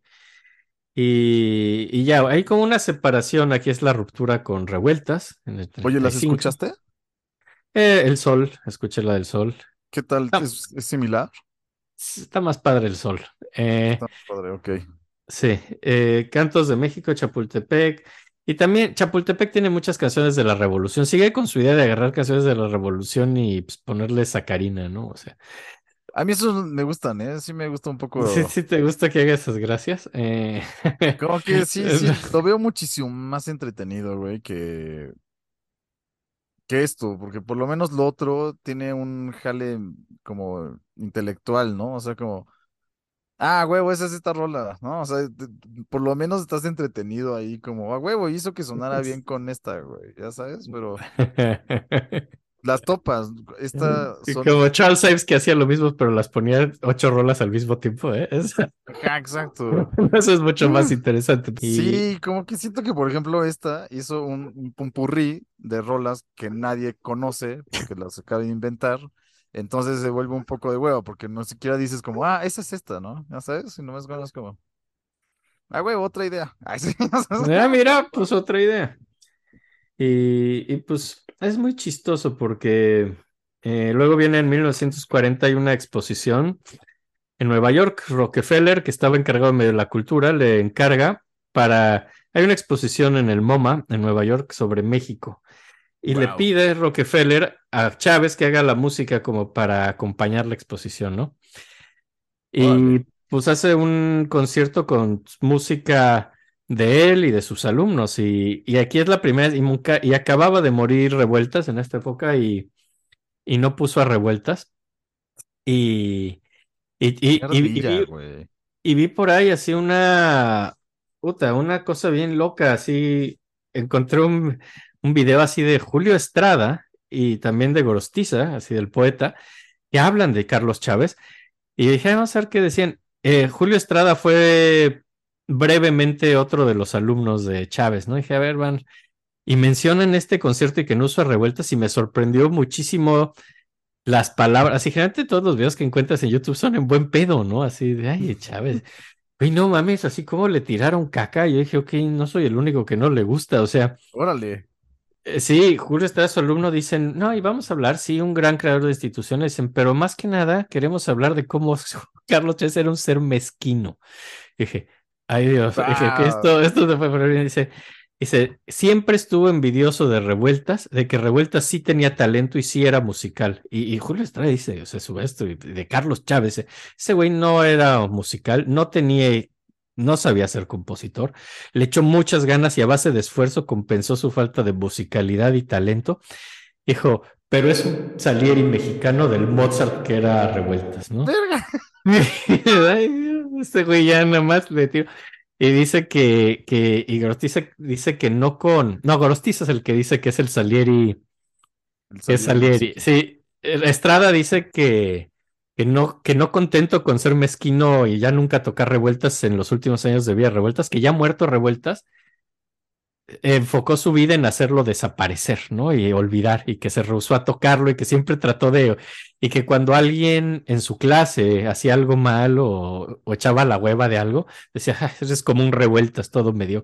O sea, siempre, dice, Órale. es, hijo, es un ser mezquino que ya aunque llevaba años de muerto, seguía teniéndole envidia y tirándole caca revueltas. ¿Sabes qué te iba a comentar? Que me daba un poco ese feeling, pero pues como que uno no está seguro, ¿no? Entonces, pero no Ese sé, comentario de Estrada, dije, ay, güey, no, de su primera rola que escuchamos con su lenguaje propio, como se me olvidó su nombre, no pude la- dejar de pensar que se parecía los- mucho a Revueltas. los güey. caballos de vapor.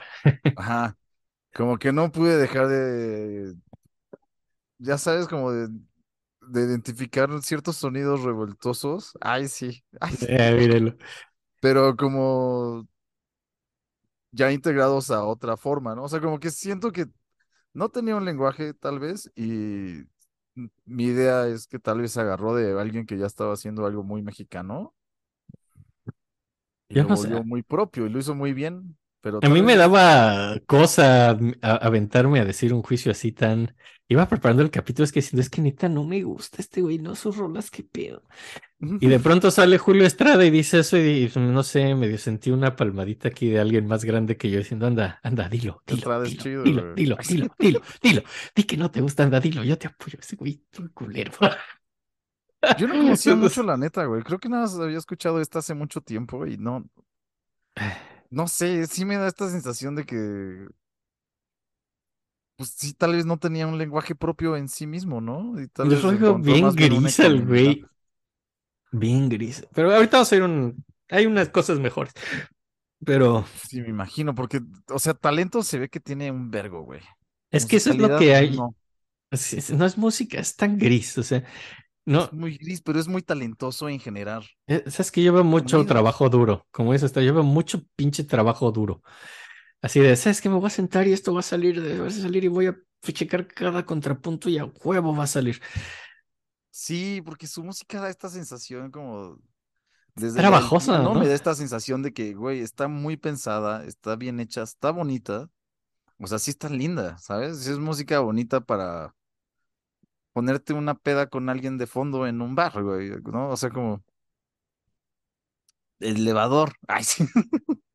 Pero como para irte a un concierto y sentarte a verlos, me da la misma sensación del, de Moncayo, güey, que es la misma pinche melodía todo el tiempo, güey, explotada de distintas formas, y como, mm, no sé, no sé, hasta ahorita, ¿sabes qué? No me está gustando, güey. A mí tampoco. Vamos a seguirle, no sé si te gusta más lo que sigue. Pero está muy interesante él como Eh, persona, ¿no? Es oh, y- y- súper Es, es muy interesante güey, sí. Y, y pues bueno, en los 30, pues no todo es súper nacionalista, hay una que otra rola abstracta eh, y también le gustaba orquestar piezas de otros compositores. Por ejemplo, hay una que está interesante, agarra una chacona de Buxtehude y la orquesta para una, la orquesta para orquesta contemporánea. Dices, Órale, ok, eso está padrísimo. ok, ok, ok, ok, eso tiene su gracia. Tiene estos que se llaman soli, soli, que son en general de alientos. Eh, tiene música. eh, la Sinfonía Antígona que platiqué es, es más interesante. Es como una obra de Cocteau que iban a presentar Cocteau en México. Iba a ir Cocteau y entonces él hizo la música para la obra de Cocteau. Entonces, esa Sinfonía, la uno que es Antígona, me gusta más. Y de la época, así, para oír algo que no fuera tan hipernacionalista, sino algo más abstracto en general, vamos a oír eh, los tres espirales para violín y piano, que es una rola que le fascinó a Elliot Carter y que además, que además, que además, que además es una mermelada. Eh, No, qué sí, sí. Sí, sí, sí, Carlos Insfran, que me dijo que la 4 sea la mermelada, pues esta es la cuarta rola, se la dedica a su amiga Priscila, entonces va una mermelada para ti, Priscila, y son los tres, es- Báilala. Báilala, los tres espirales para violín y piano. Y sí, como lo dijeron, lo de hoy, eso nos lo dijo, nos lo dijo Beth, dijo, lo de hoy ya no es dedicar canciones, es dedicar mermeladas super académicas. Entonces, ahí les va. Oye, déjame cambiar de chela, güey, porque esta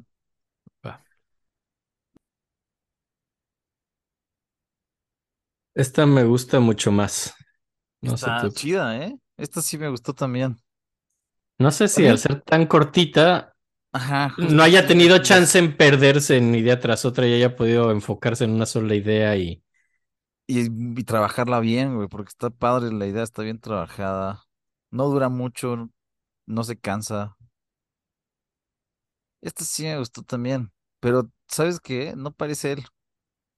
Eh, Es que tiene otro lenguaje, o sea, no es lo que por eso la quería poner, porque no todo su música era esta cosa de llenar la música de clichés mexicanos y, y tratar de hacer malas imitaciones de música indígena. O sea, también tenía una música abstracta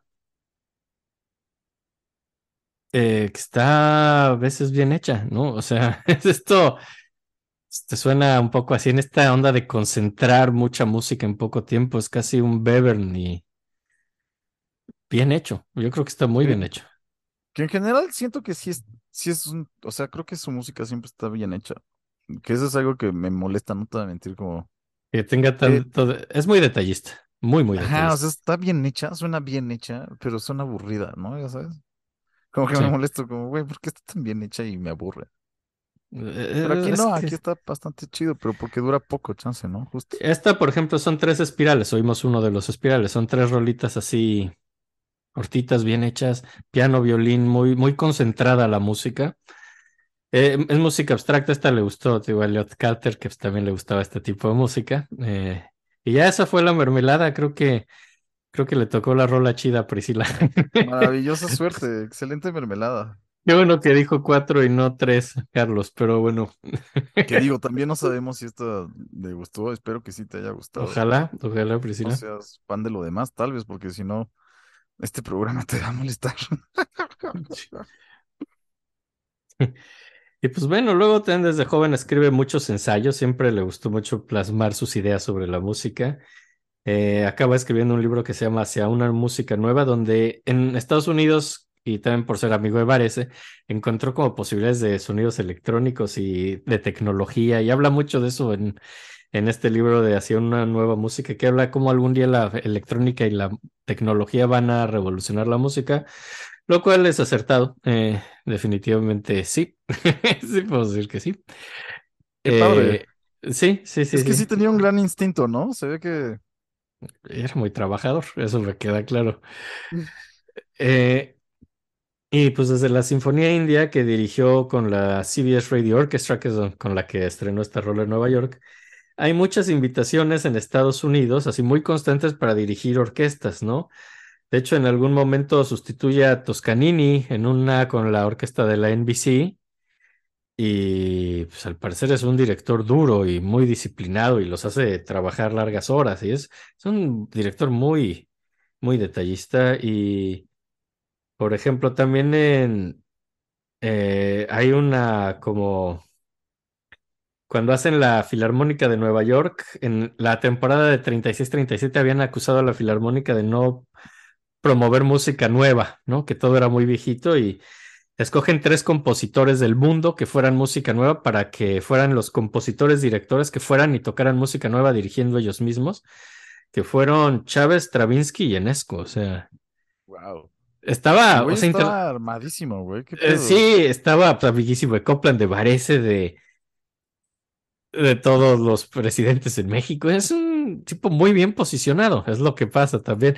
Y de hecho eso es lo que dije de Julio Estrada, ese güey no sabía hacer música, pero sabía posicionarse. Muy que- cabrón, güey. sí. Porque también, no sé, ya sabes, iba a volver a la idea de, pues es que tal vez en la época escuchar a un mexicano como haciendo cosas tan mexicanas, seguramente como Mexican Curious y Jala. Pero, güey, había muchos compositores ya mexicanos, güey, que hacían cosas muy interesantes, güey. sí. No sé, ya Ah. sabes, como que No, es considerado por muchos y a la fecha el compositor más importante de México en el siglo XX. Ahí yo creo que tanto tú, bueno, no sé tú, pero yo voy a, yo diferiría. eh, de los otros tres, dos capítulos que hemos hecho para esta serie tres, los otros dos me gustan más, pero esos son gustos personales. La importancia de Chávez es enorme, mucho en las instituciones y mucho en otras cosas, pero como compositores Sí. me gustan más los otros dos. sí, definitivamente estoy de acuerdo. Yo creo que más bien sí es como, tal vez sí ya ayudó él a que se posicionara un respeto a la música mexicana. Definitivamente. No como más que nada más hacerla porque es bueno, sino como decir, güey. Y aparte tenemos una gran orquesta y tenemos instituciones que apoyan. Y No, no, muy, Hace cumplidor, cosas ¿no? muy, O hace cosas muy importantes, definitivamente. Y no quedó mal en ninguna chamba hasta ahorita, ¿no? O sea, Hasta como, ahorita. Luego pasan cosas, pero hasta ahorita va muy bien. Ok, ok. Y, y pues luego en el 38 hace un concierto para piano, eh, o de nuevo mezclando elementos indígenas con un estilo muy personal. Y, Oye, ¿y esas las escuchaste? algunas, el de piano no lo escuché. Escuché pues varias cosas, pero este, este en particular no lo escuché. Eh, es quizá. Ah, no, este sí lo escuché, puse un poquito en lo que. Es que como que vas leyendo y vas poniendo la rola que vas leyendo, y si ya, si me atrapa, ya me quedo oyéndola. Si no, ¿Qué leo la siguiente y le. No me atrapo. Pasé a la siguiente y cuando lea la, leí la siguiente, pues ya me quedé. De hecho, voy a poner otra pronto que me atrapó más. Eh, aunque la del piano, muchos dicen que es quizás su primera obra ya madura, ¿no? Así incluso más que la sinfonía, y dicen, bueno, esto ya es como un lenguaje. A mí me gustó mucho más la que voy a poner ahorita, que es la tocata para percusión de 1942. Me llama mucho la atención aquí la instrumentación, porque ah, si vimos desde la Sinfonía India, este güey a huevo quería meter percusiones así con calzador, así a huevo. Bueno, hizo una tocata para solo percusiones aquí, pues sí, no, no, no están a huevo, pues, solo hay percusiones, entonces está bien que las use. Es una comisión de John Cage para que se estrenara en Nueva York, pero se acaba estrenando en México. Amo John Cage, güey. Sí, sí, sí. Y le pidió esto y hizo una orquesta para, per- un tocata para solo percusiones. Y la verdad, esta me gusta muchísimo, ¿eh? Esta pieza sí me encantó y es parte, al parecer, del repertorio para todo ensamble de percusiones hoy en día en México, en el Ay, no extranjero. hubieras dicho que te encantó. Ahora ya no sé si va a tener algún juicio de valor eso en mi cabeza, güey. No, no, no, tú óyela y ve qué te parece. A mí sí me gustó esta. O sea, me Eh, refiero como, podré no quitar eso. Ya está bueno que lo pusieras, a ver qué te decía. a ver qué, sí, disculpa esta, pero bueno, sí, sí me gusta esta rola. Ay, no pidas Eh, disculpas, hombre. ¿de qué hablas? Y, y también por ahí escribe el ballet La hija de, de, de- ah, Colaquive, que es griego, que es una pieza importante, tres nocturnos, que es con poesía en inglés, o que, o sea, en esta época, en los 40, se empieza a tener un estilo más internacional. Ya no es tan enfocado en lo mexicano, ¿no? De pronto usa textos en inglés. Hay música, por ejemplo, de poesía ecuatoriana, o sea, no todo es americano, por ahí agarra cosas de Ecuador. Es más internacionalista. Y pues vamos a oír la, la tocata para percusión, a ver si a ti también te gusta.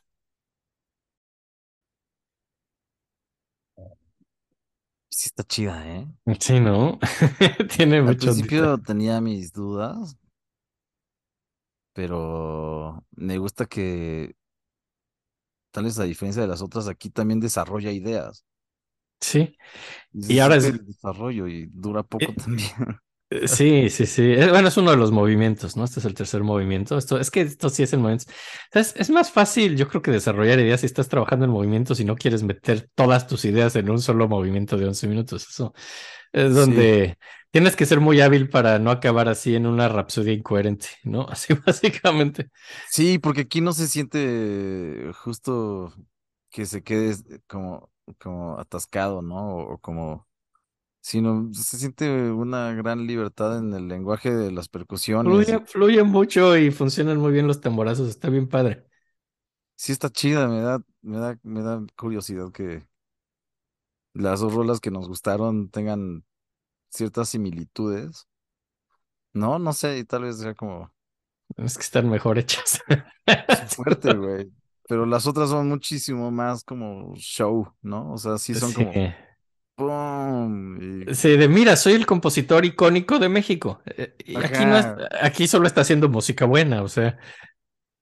Exacto. Aquí es, mira, hay buena rola, ¿no? Como es- es- está más interesante. Sí. Y pues bueno, luego en el 43, junto con Rivera, Orozco y 13 otras personas, le dan como un honor en el Colegio Nacional, donde tiene, donde son personas que van a dar una conferencia cada año, ¿no? Y además él publica, y le van a publicar los textos de las conferencias que hace. Entonces, como que desde el 43 hasta el 76, así hace, puta, 32 años de una conferencia al año el Órale. Colegio Nacional. Y llegó a hablar de todo, ¿no? Llegó a hablar de jazz, de Vivaldi, hizo Menos de otra. revueltas, ¿no? de menos de revueltas. Hijo de puta. Sí, como si nunca hubiera existido revueltas. Güey, si era, si es el villano, güey. Es el villano, sí. Tiene todo el background de villano, Eh, Sí, sí. la envidia, ya sabes. Seguro sobornó gente así para que, para que la viuda de revueltas nunca pudiera salir de la pobreza y cosas así. Seguro, güey. Me encanta cuando editorializamos. O sea, pero es obvio. No sé qué tanto es editorializar y qué tanto es simplemente conectar los puntos. Ajá. ¿Sabes qué hizo luego así con la hija de revuelta? Seguro le hizo recoger la cadenita de lodo, así como en Marimar. Con la boca. Desde su caballo. Seguro, güey. Seguro. Este güey era malo, güey. Es que era algo peor que un villano, ya, en serio, era algo peor, algo que me molesta más que alguien malo. Era un gris Sí, burócrata. sí, es un burócrata. Un gris burócrata. Eh, pero, pero. Luego, Un en el- perro de la burocracia. es un burócrata. Y... y luego en el 45, pues como que eh, con mexicanos y españoles hace las ediciones mexicanas de música para editar música contemporánea. Hace su casa editorial de música para editar música de compositores españoles y mexicanos. Y además hace la publicación Nuestra Música, que es un, un como periódico donde además tiene él una columna cada que sale el periódico, obviamente escribe un artículo, lo dirige Rodolfo Halfter, bueno, no, es el editor, y también en él escriben Blas Galindo y Moncayo, pues así todo su, su séquito, ¿no? Así que son como sus seguidores y sus fans, así como todos sus seguidores. Que son los famosos, qué pedo. Ajá, claro, pues es que, oye, es que yo creo que además no solo aprendías, sino que te conectabas si eras amigo de él o si te llevabas con Sí, él. ¿no? Acababas conectado, eso- es como- eso ¿Sabes cómo funciona, no? Pues conectes y pues, Influyó, tenía- yo creo que hizo una influencia enorme en la música que hoy se escucha, güey. Seguro mató Definitivamente- muchos músicos, güey. Y sí, si estabas con él ibas a ser escuchado. Mm, Digo, todos los músicos importantes después de Chávez fueron alumnos de Chávez en México. Es que sí es un villano burócrata. Es de esos que desaparecen si no estás de acuerdo, güey. O sea, si no les gusta, si no te gusta. O sea, me imagino ya, güey, era malo, era malo, güey. Pues él seguro era el que editaba la música, él era el que Ajá, dirigía "Ay, la eso está orquesta. bien padre, pero suena revuelta, suena muy nuevo. ¿Sabes qué? No te vamos a tocar durante 20 años, güey. Disculpa. Es- ya, mira, No honestamente no tengo evidencias de que fuera así, pero pues puede ser, o sea. Güey, lo era. Ay, sí. Y, y también daban concierto cada lunes estas personas, hacen sus conciertillos cada lunes, pero sí, definitivamente si eras de su séquito te iba a ir bien. Eso sí es Sí, seguro. ¿no? Eso sí es, Sí. eso sí No sé si, no sé si no eras te iba mal, pero si sí eras del séquito te iba a ir bien. Sí, tal vez, o sea, sí, queridos escuchas, no se tomen 100% realidad lo que decimos, ¿eh? Sí. En especial cuando asumimos cosas y, y, y especulamos. y- Nos encanta especular. Es, es- Recuerden que tomamos partido, entonces no sé si eso tenga, ¿no? Una- no sé si eso influya. sí, sí, se influye. Y, y luego, en el 47, el presidente Miguel Alemán hace ya el Instituto Nacional de Bellas Artes como tal y pone a Chávez de director y pues es parte de la SEP. Y aunque, y aunque es parte de la Secretaría de Educación Pública, es bastante autónomo y Chávez, pues básicamente agarra a sus alumnos, a Sandy y a Galindo, a Blas Galindo, y pues les da puestos clave en el Instituto Nacional de Bellas Artes. Es que lo que es, es pura palanca, es, es, es que sí, lo que me molesta es pura burocracia mexicana. Pura palanca. Ajá. Y pues mucho, se dedica mucho a, es mucho trabajo administrativo, todo lo que hace en el INBA. Es, es en serio cuando en serio sí se vuelve es casi un burócrata, ¿no? Y, y Sandy dice que Quítale casi, quítale casi. es un burócrata. Y Sandy, su alumno, y también aquí el que lo pone, dice que Chávez es el músico mexicano más importante, ¿no? Que ha existido Obviamente, básicamente. Y pues también, pero es bastante eficiente y bueno con su manejo del Instituto Nacional de Bellas Artes, las exposiciones y conciertos son un éxito y son de muy buen nivel. Y eso son cosas que organiza él, es un excelente organizador. Excelente organizador. Eh, tiene un gran nivel en todo lo que hace, por lo visto, ¿no? Sí. Sí, sí, es muy exigente, es muy detallista, es muy eficiente, es un tipo eficiente, básicamente. Es capaz, es una persona capaz. Y en el 49, pues como que renace la Orquesta Sinfónica de México. Ah, renuncia a la Orquesta Sinfónica de México después de, pues después de ser el director por, por 21 años de la Orquesta Sinfónica Nacional, eh, porque que él mismo fundó en el 28, entonces renuncia a la orquesta y lo hace para tener más tiempo para componer, porque además, pues, ya, estaba dirigiendo la orquesta, estaba dirigiendo al Instituto Nacional de Bellas Artes, ya no tenía mucho tiempo para componer y de hecho, de hecho en estas épocas no hay muchas piezas y renuncia y más porque con todo lo del Instituto Nacional de Bellas Artes y toda esa organización ya no tenía tiempo para nada, ¿no? Y y pues como que la orquesta como tal se disuelve y cambia de nombre. Y, y entonces hace la Orquesta Sinfónica Nacional en el IMBA, ¿no? Así como que hace en, en- dentro del IMBA hace otra orquesta. Órale. Ajá. Y, y pone a Moncayo de director de la orquesta y a Moncada, que era otro de sus alumnos, estaba antes, ¿no? Primero a Moncada y luego a Moncayo. Y él a veces dirige, ¿no? Ya como director estrella a veces dirige, pero el que está ahí siempre ya dirigiendo es Moncayo.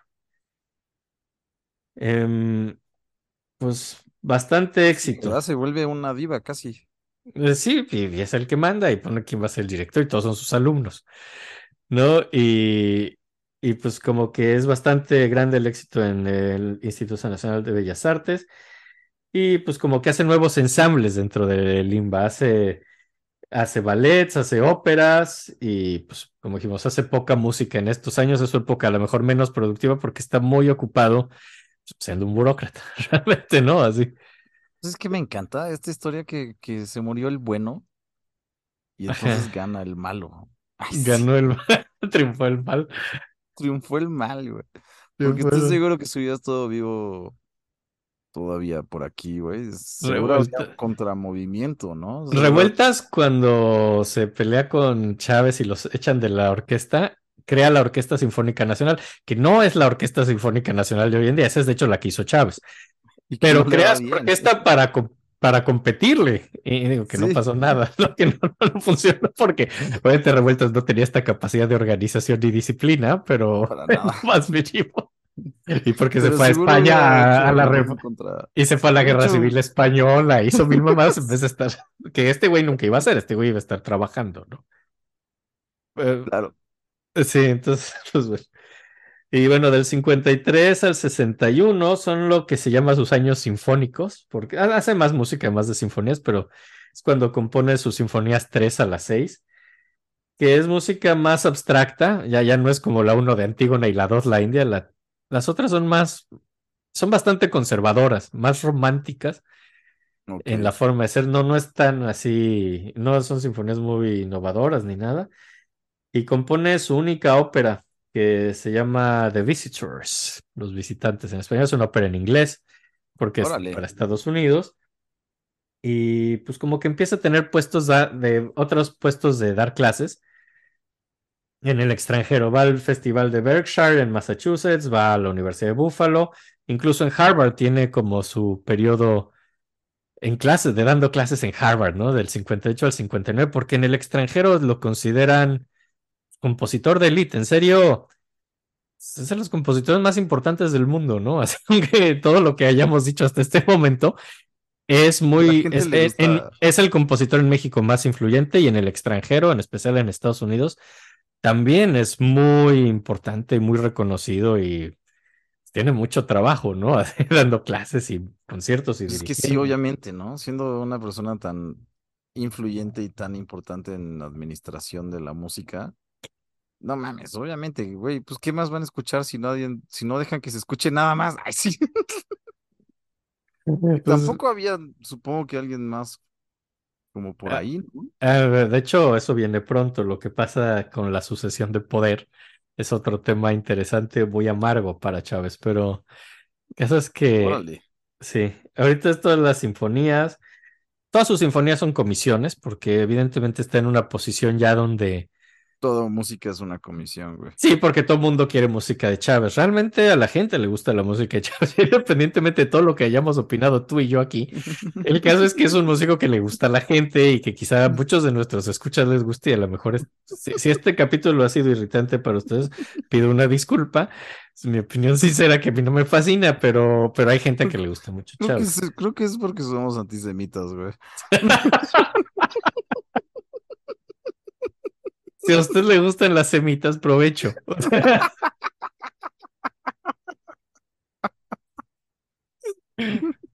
E- e- Este es el otro que me da gusto que este podcast no sea así famoso, porque este es el tipo de comentarios que sacan de contexto cuando alguien es famoso.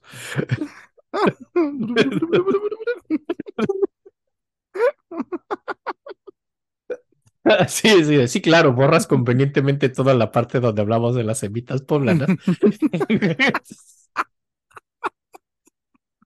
Es que es tan hermoso ese chiste.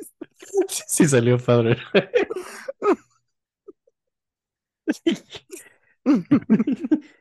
Y, y- y, pues No puedo esperar para usarlo con mis amigos judíos.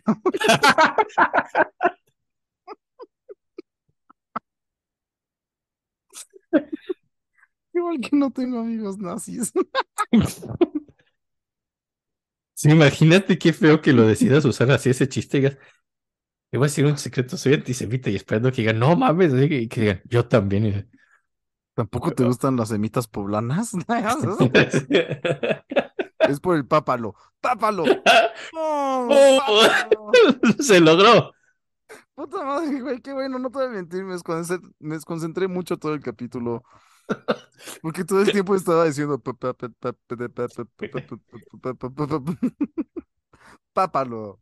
Pápalo. es correcto. Es muy agresivo el pápalo, es lo que te vuelve un antisemita.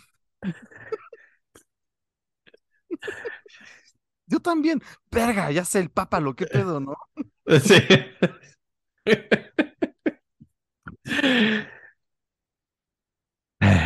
Pero, pero bueno, pero bueno, piensas que pues, todas sus sinfonías son comisiones. La 3 es para Claire Both las, en 54. La cuarta sinfonía, que es la romántica, es se la pidió la sinfónica de la Sinfonía de Louisville. La quinta, que es una sinfonía solo de cuerdas, es para la Fundación Kusevitsky. Que Kusevitsky, otro gran, gran amigo de los músicos jóvenes y nuevos. Y la sexta es para la inauguración del Lincoln Center en Nueva York, ¿no? Así. Wow. Sí, sí, eh, y que es que no mames, o sea, sí te digo, estaba al nivel de los compositores más importantes del mundo, ¿no? Eh, que la piden para, solo la pidieron a los compositores más importantes, que fueron, junto con Chávez, estaban Barber, Bernstein, Copland, Ginastera, Hense, Hindemith, eh, Miló, Poulenc y, y- y William Schumann. Son los compositores que pidieron para esta inauguración del, del Lincoln Center, ¿no? Güey, qué, qué Sí está, sí es la crema innata, ¿no? Así de la música de esa época está muy cabrón. Y está muy cagado que no se estudia tanto tampoco ni en México, güey, porque no es tan interesante de estudiar. Pues porque su música es sosa. así. Pero es que, pues realmente su música de sinfonías es mucho más, como dijimos, eh, absoluta, conservadora. Oye, no, perdón, perdón, es, es mentira, ¿eh? Nunca, nunca he estudiado bien a Chávez.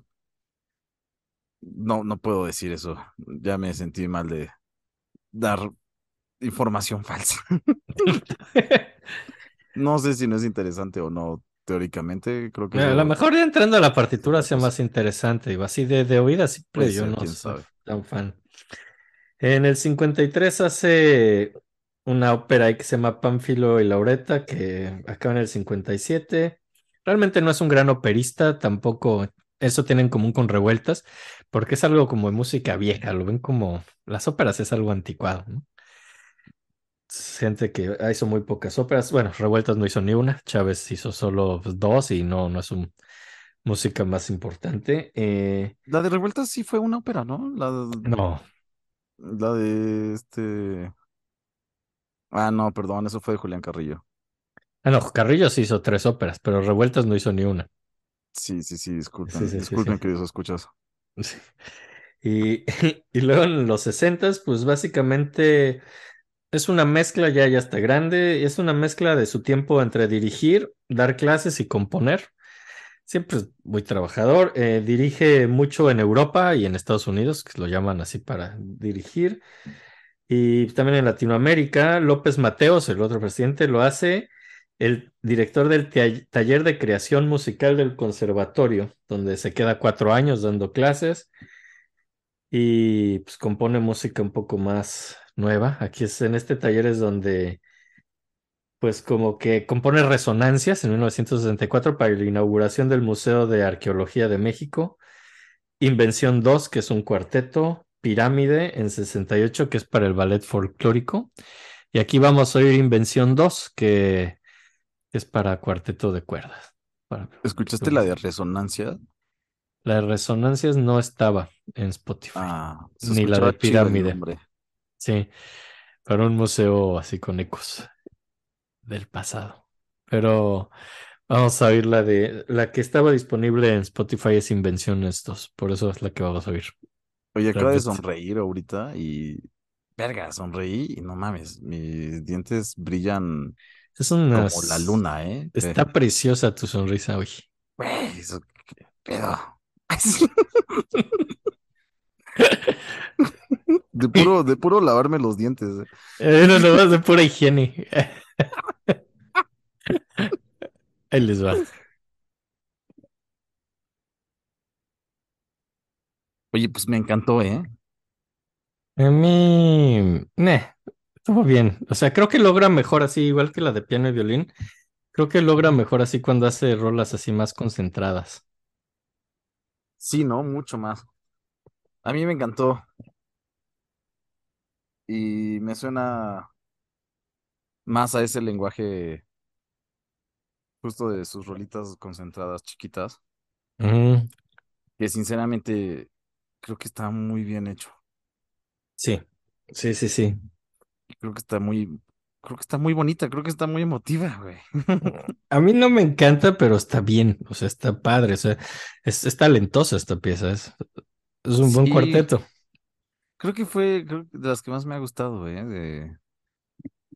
Siente, es que tiene muchos estilos a lo largo de su vida. Creo que a ti te está gustando más este estilo más abstracto y sí, el cuando su estilo más abstracto y menos conservador.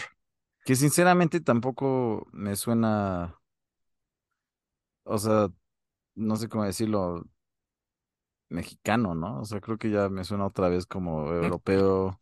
Es que deja, se va alejando, ¿no? se va alejando del nacionalismo.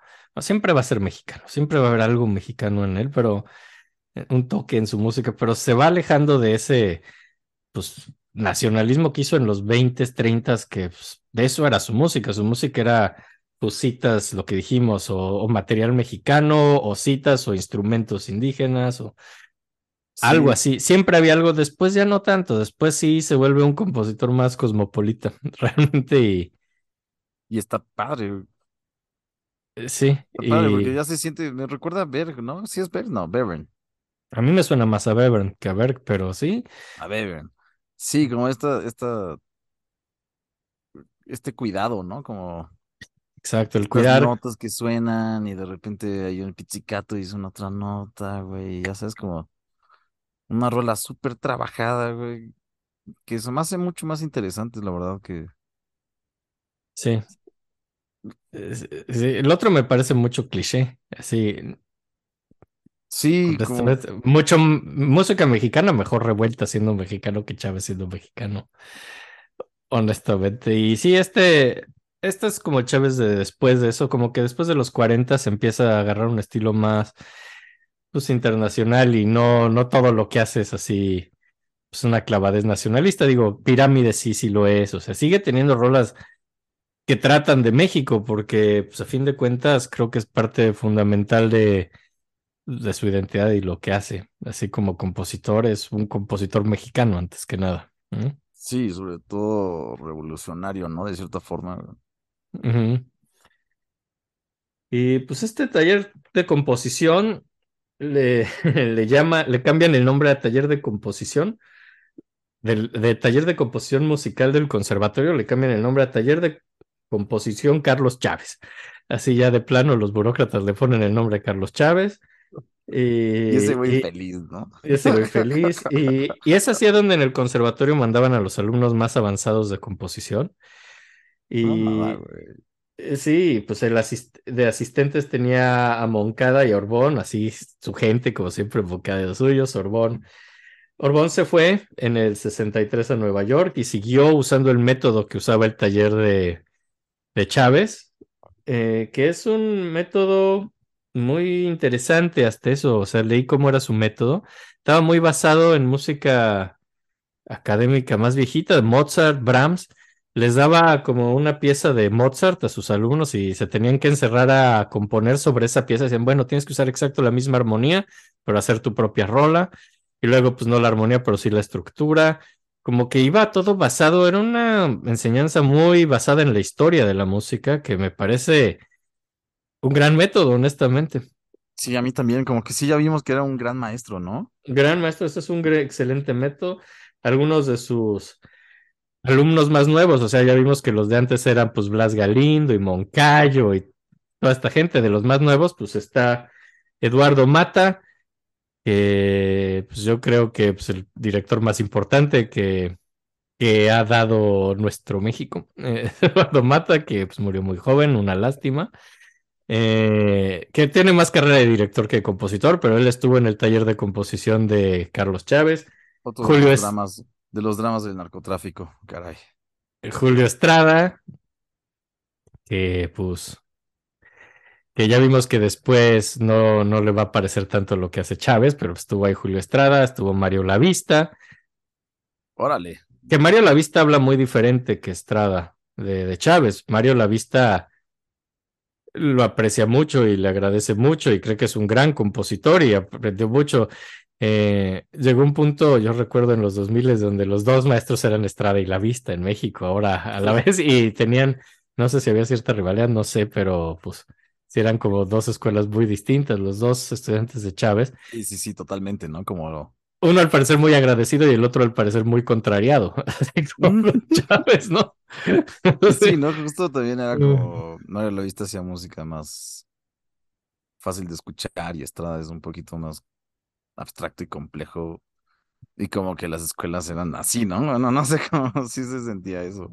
Y, pero pues bien que mal, o sea, pues de, de Blas Galindo y Moncayo a La Vista y Estrada, pues la música pasó por Chávez en el país. de todo, la música pasó por Carlos Chávez. Eh, Qué locura, güey. sí. O sea, así se llama la, ya no me acuerdo, pero así se llamaba la sala de la FUNAM. Era, Sí. la, era la sala Carlos Chávez, ¿o cómo se llama? Sí, la de cámara. Sí, pues es que todo tiene su nombre. O sea, la música de México del siglo XX, pues, a huevo pasas por él. O sea, es, es importantísimo.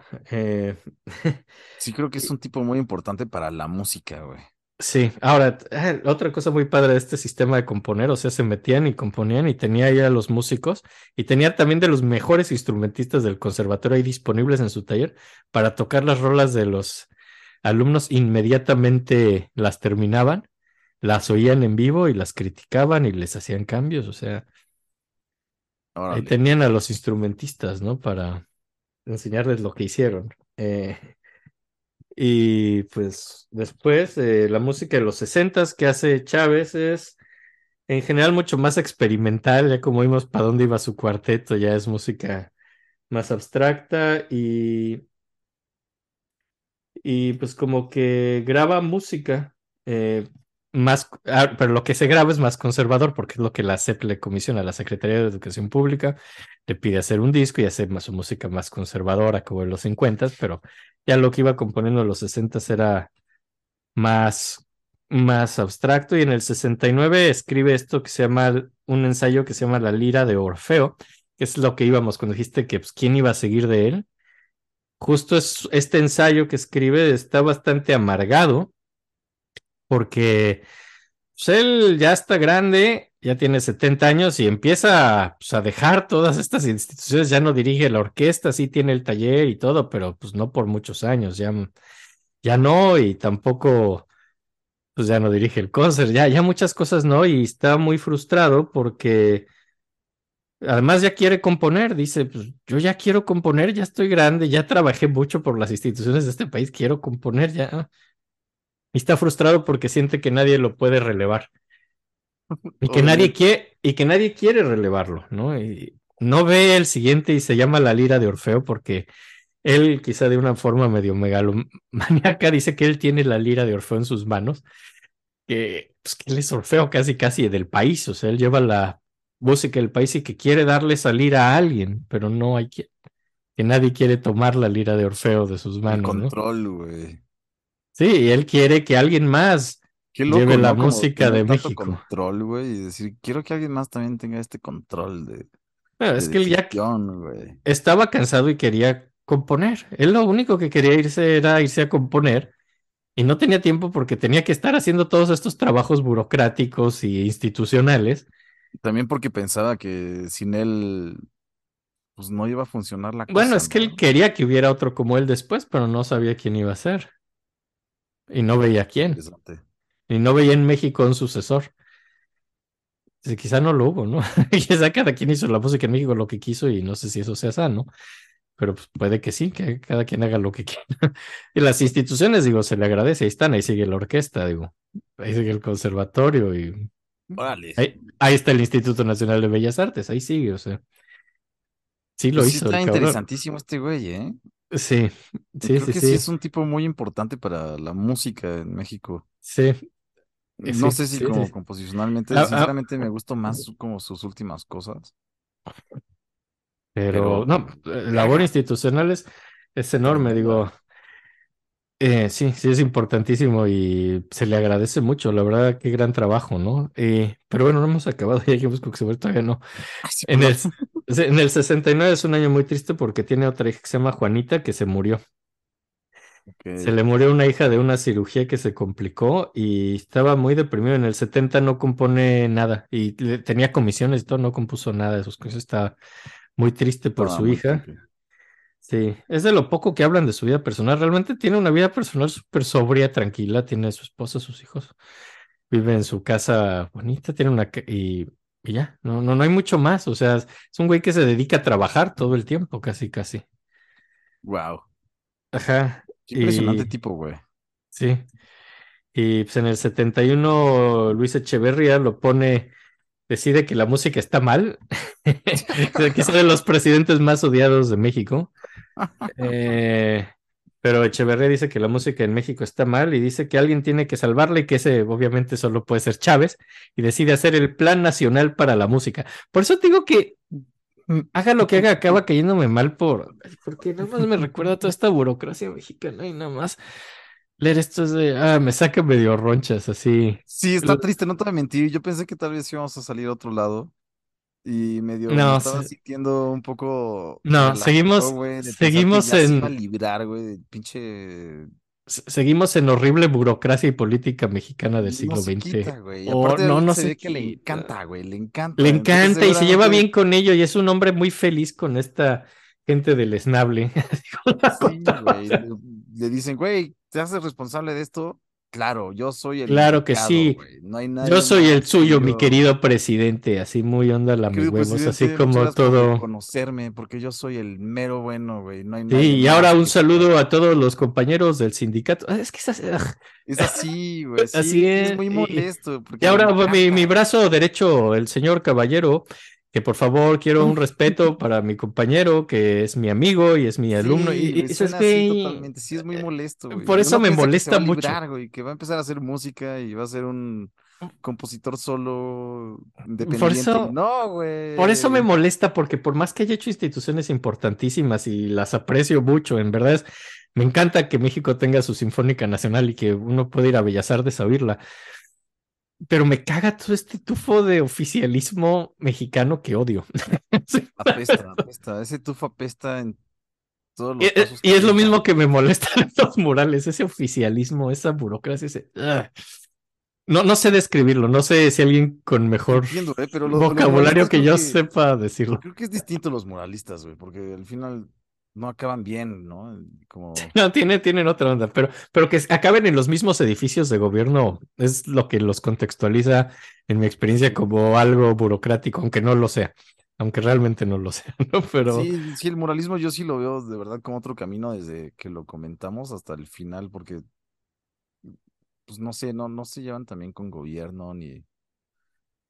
No sé, creo que son un poco más independientes y revolucionarios. Ay, sí.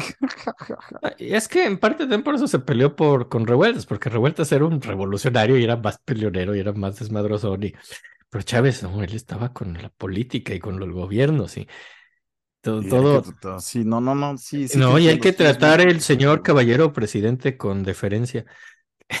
Por cierto, ¿no te encanta que los conductos estos en los testículos se llamen conductos deferentes? Me encanta cuando usas la palabra deferencia así de... Digo, Como comentario. Sí, me encanta. Así No de... lo había pensado, pero...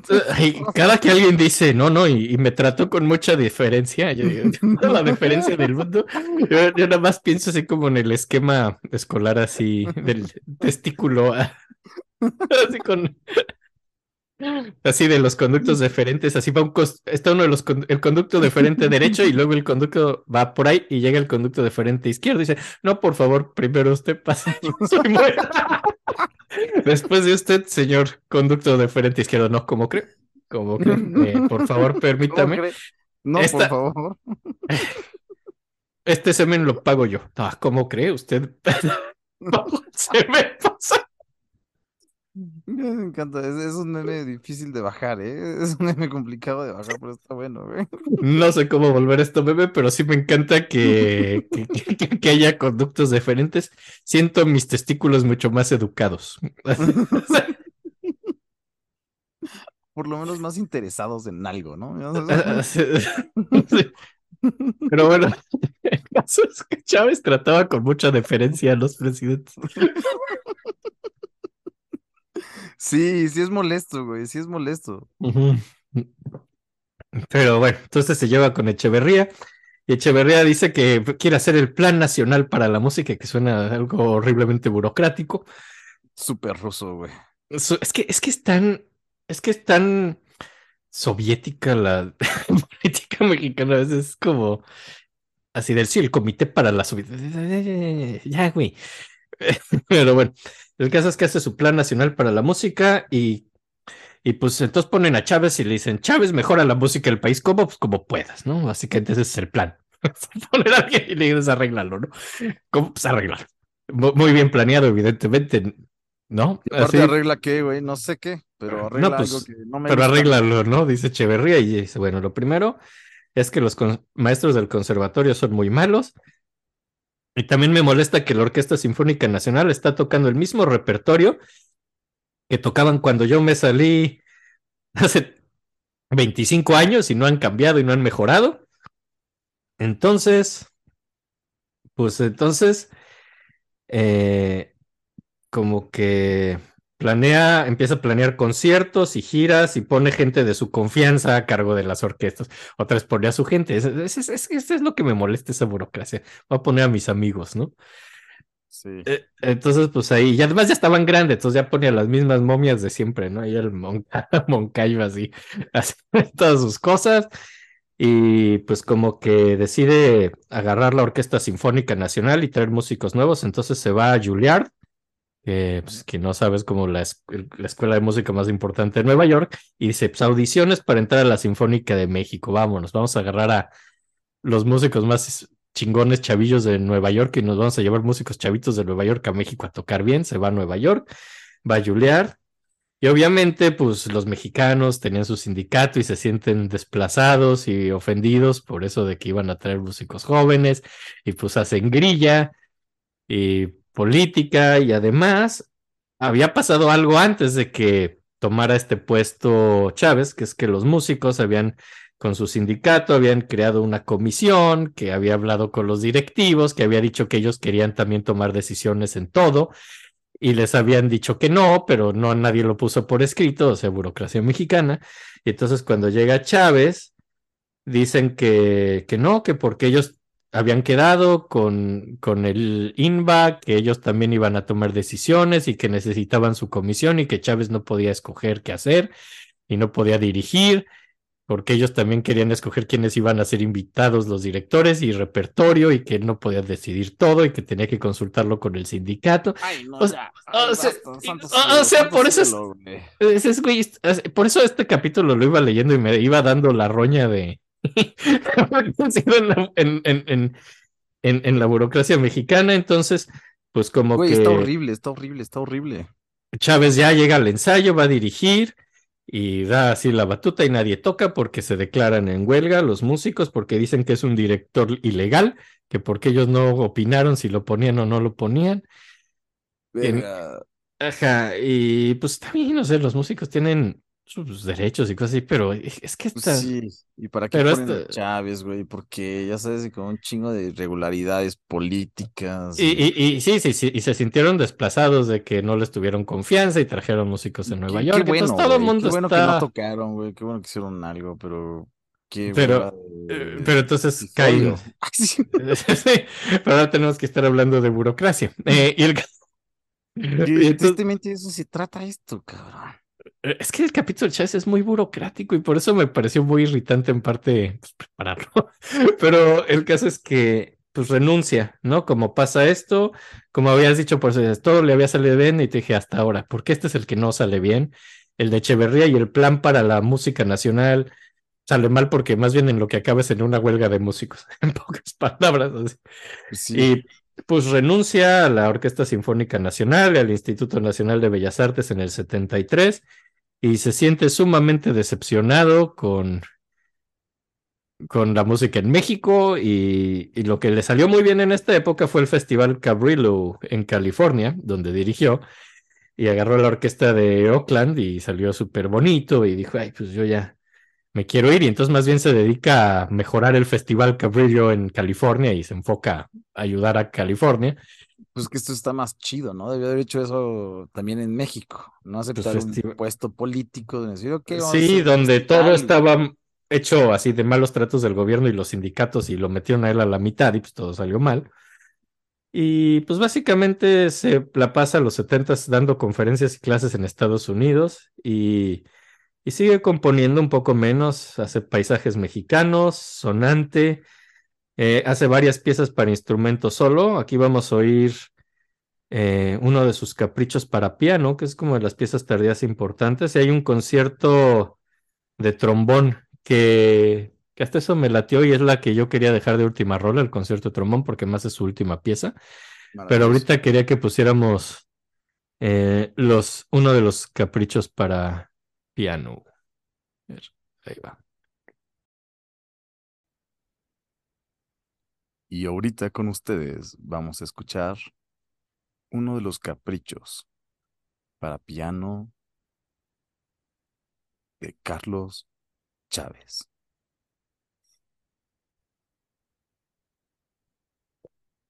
Bien, ¿Qué te pareció?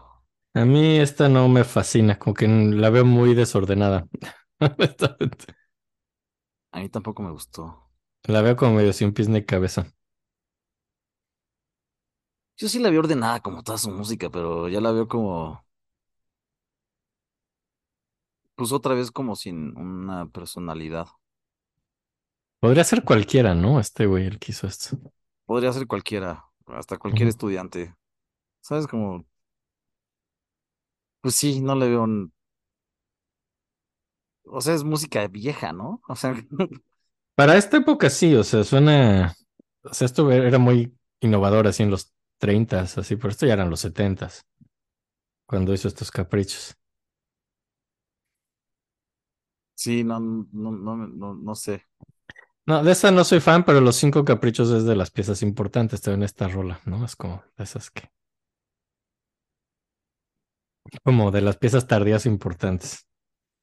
Pero sí, yo no, no soy fan, definitivamente. Eh, y pues bueno, realmente él decía que su, su manera de componer era curiosa, explican sus alumnos. Parece siempre trataba de componer en piano, casi siempre componía en piano, aunque si estaba viajando o en un hotel por unos cuantos días, lo hacía en papel. Si se quedaba muchos días en un hotel, así ya por semanas ya mandaba a traer un piano.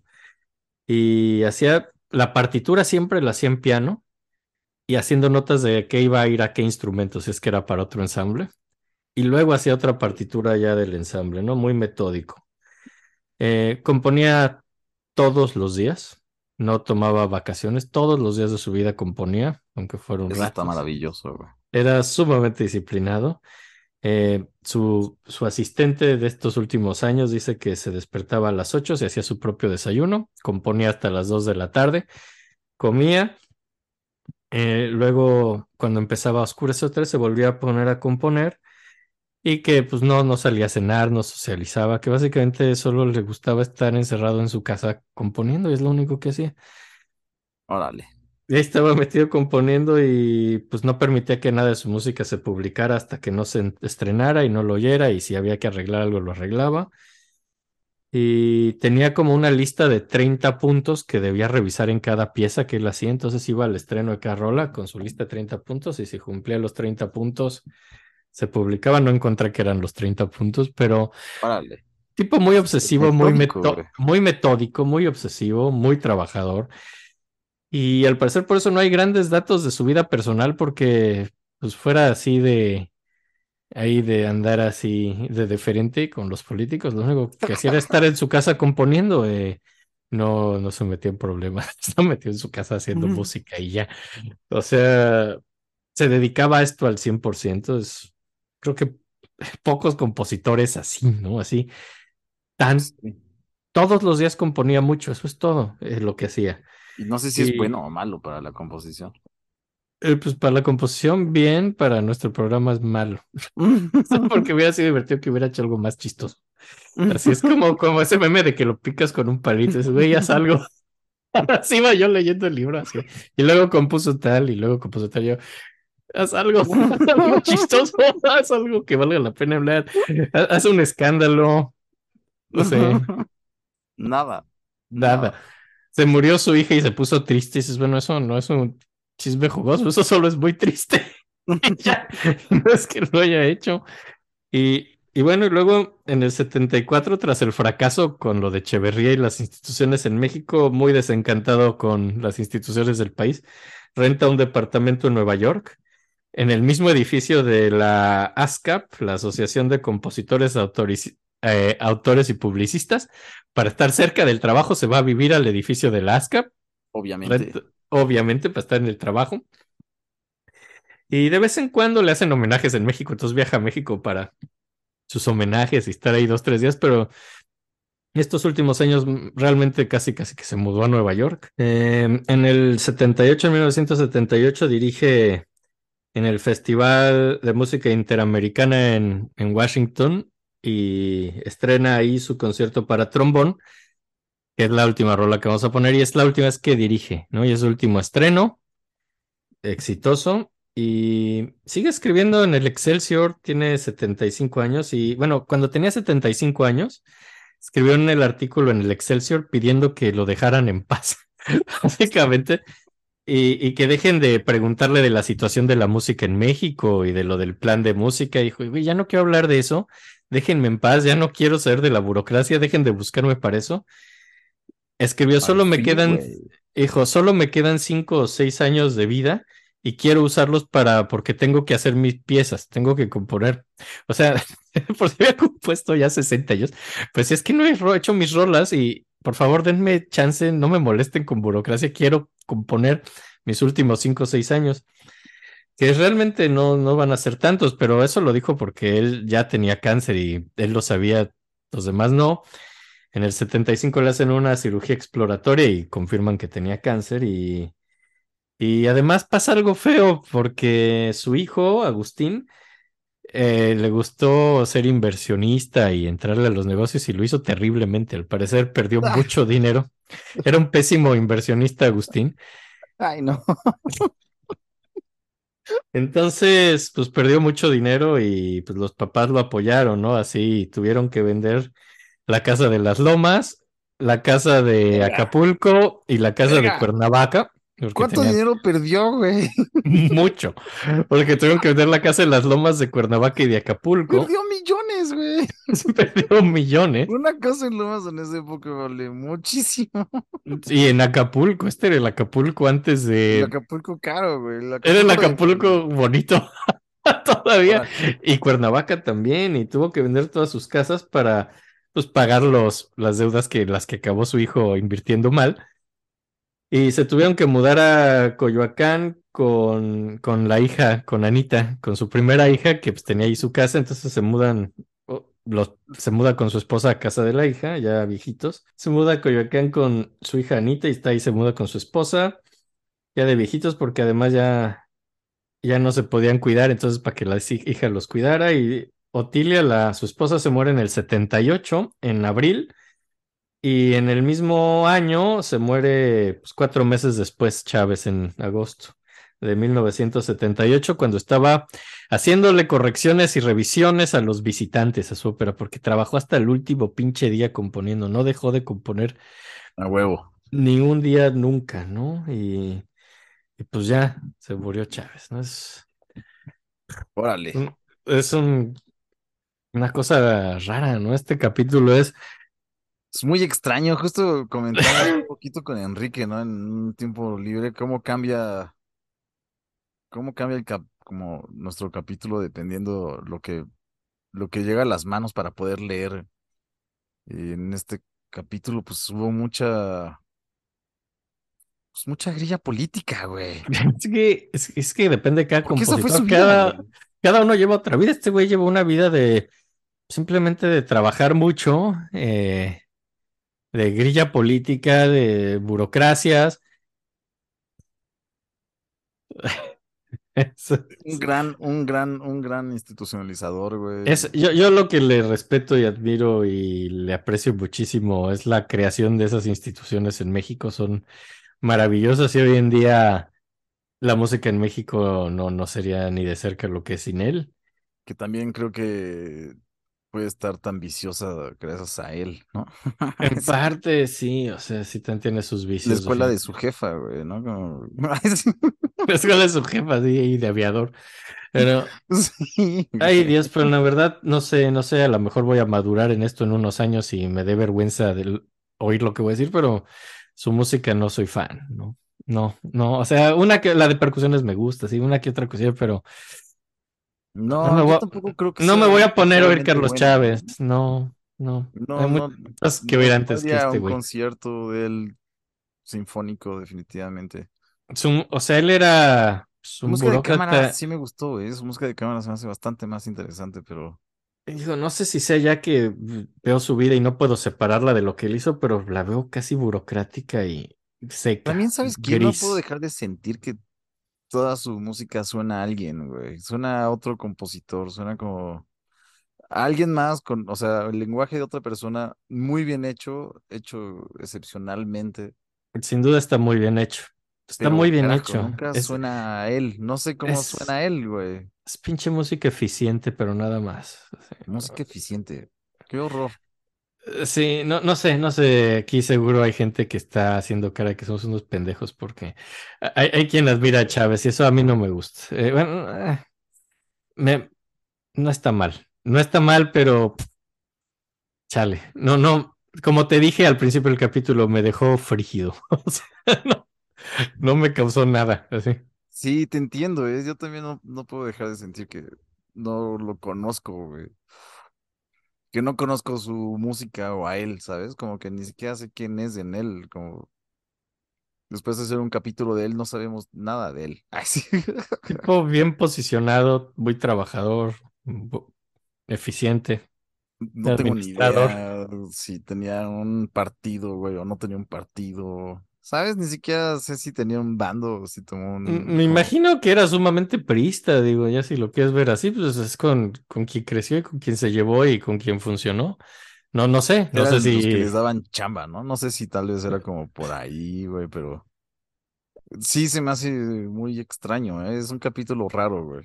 Me Es... de dos muy, muy, muy como... Leí, leí toda su biografía, hoy vi videos y me quedé con esta sensación inquieta de ver a la burocracia de. México a los ojos. así. Sí, sin personalidad, ¿no? Como, no sé, güey, como... Justo los otros dos tienen una personalidad muy fuerte y su música está muy claro. Y es tan maravillosa la música. Pero aquí te topas no. y dices, bueno, no puedo dejar de agradecer que exista Bellas, eh, pues, la Orquesta Sinfónica Nacional. Sí, Pero ¿no? Sus igual, instituciones, su eh, forma de enseñar está muy bien hecha, dices, qué güey. Chido y...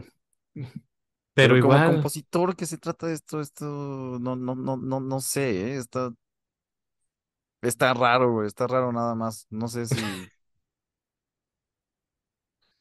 no, no lo siento satisfactorio, güey.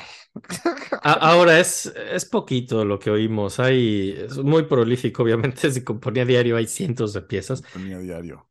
Eh, oímos unas cuantas, no sé si oyendo más y oyendo todo se junte un poquito más el Hay rompecabezas, cosas muy bonitas, definitivamente. Su cámara, su, su, su música de cámara está, vergui- está, está, a mí sí me gustó bastante, Pues, si se junta el rompecabezas, a lo mejor oyendo más, pero pero es raro, ¿eh? Sí está raro. Creo que fue más, creo que fue más un político que un compositor, güey. parte, sí. Sí, De cierta sí. forma sí lo siento, como fue un gran político para la música, pero no sé si, ni siquiera sé si fue un buen político. O sea, hizo cosas muy chidas, pero no sé si dejó una escuela. Creo que fue sumamente eficiente. Hizo bien su trabajo. Sí, ya, s- y ya, ay, sí. Ya, no sé, me siento incómodo. este- No sé por qué me incomodó tanto.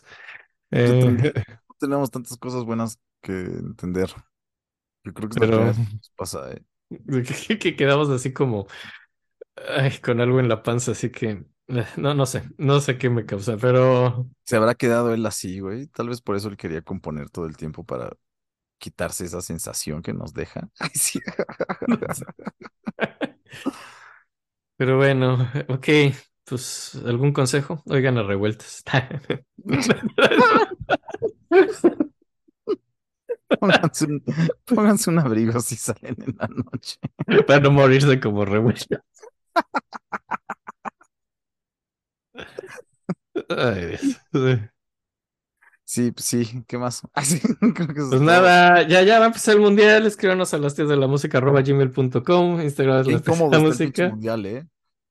Está bien difícil, ¿no? Está horrible, güey. Porque quedó muy parejo.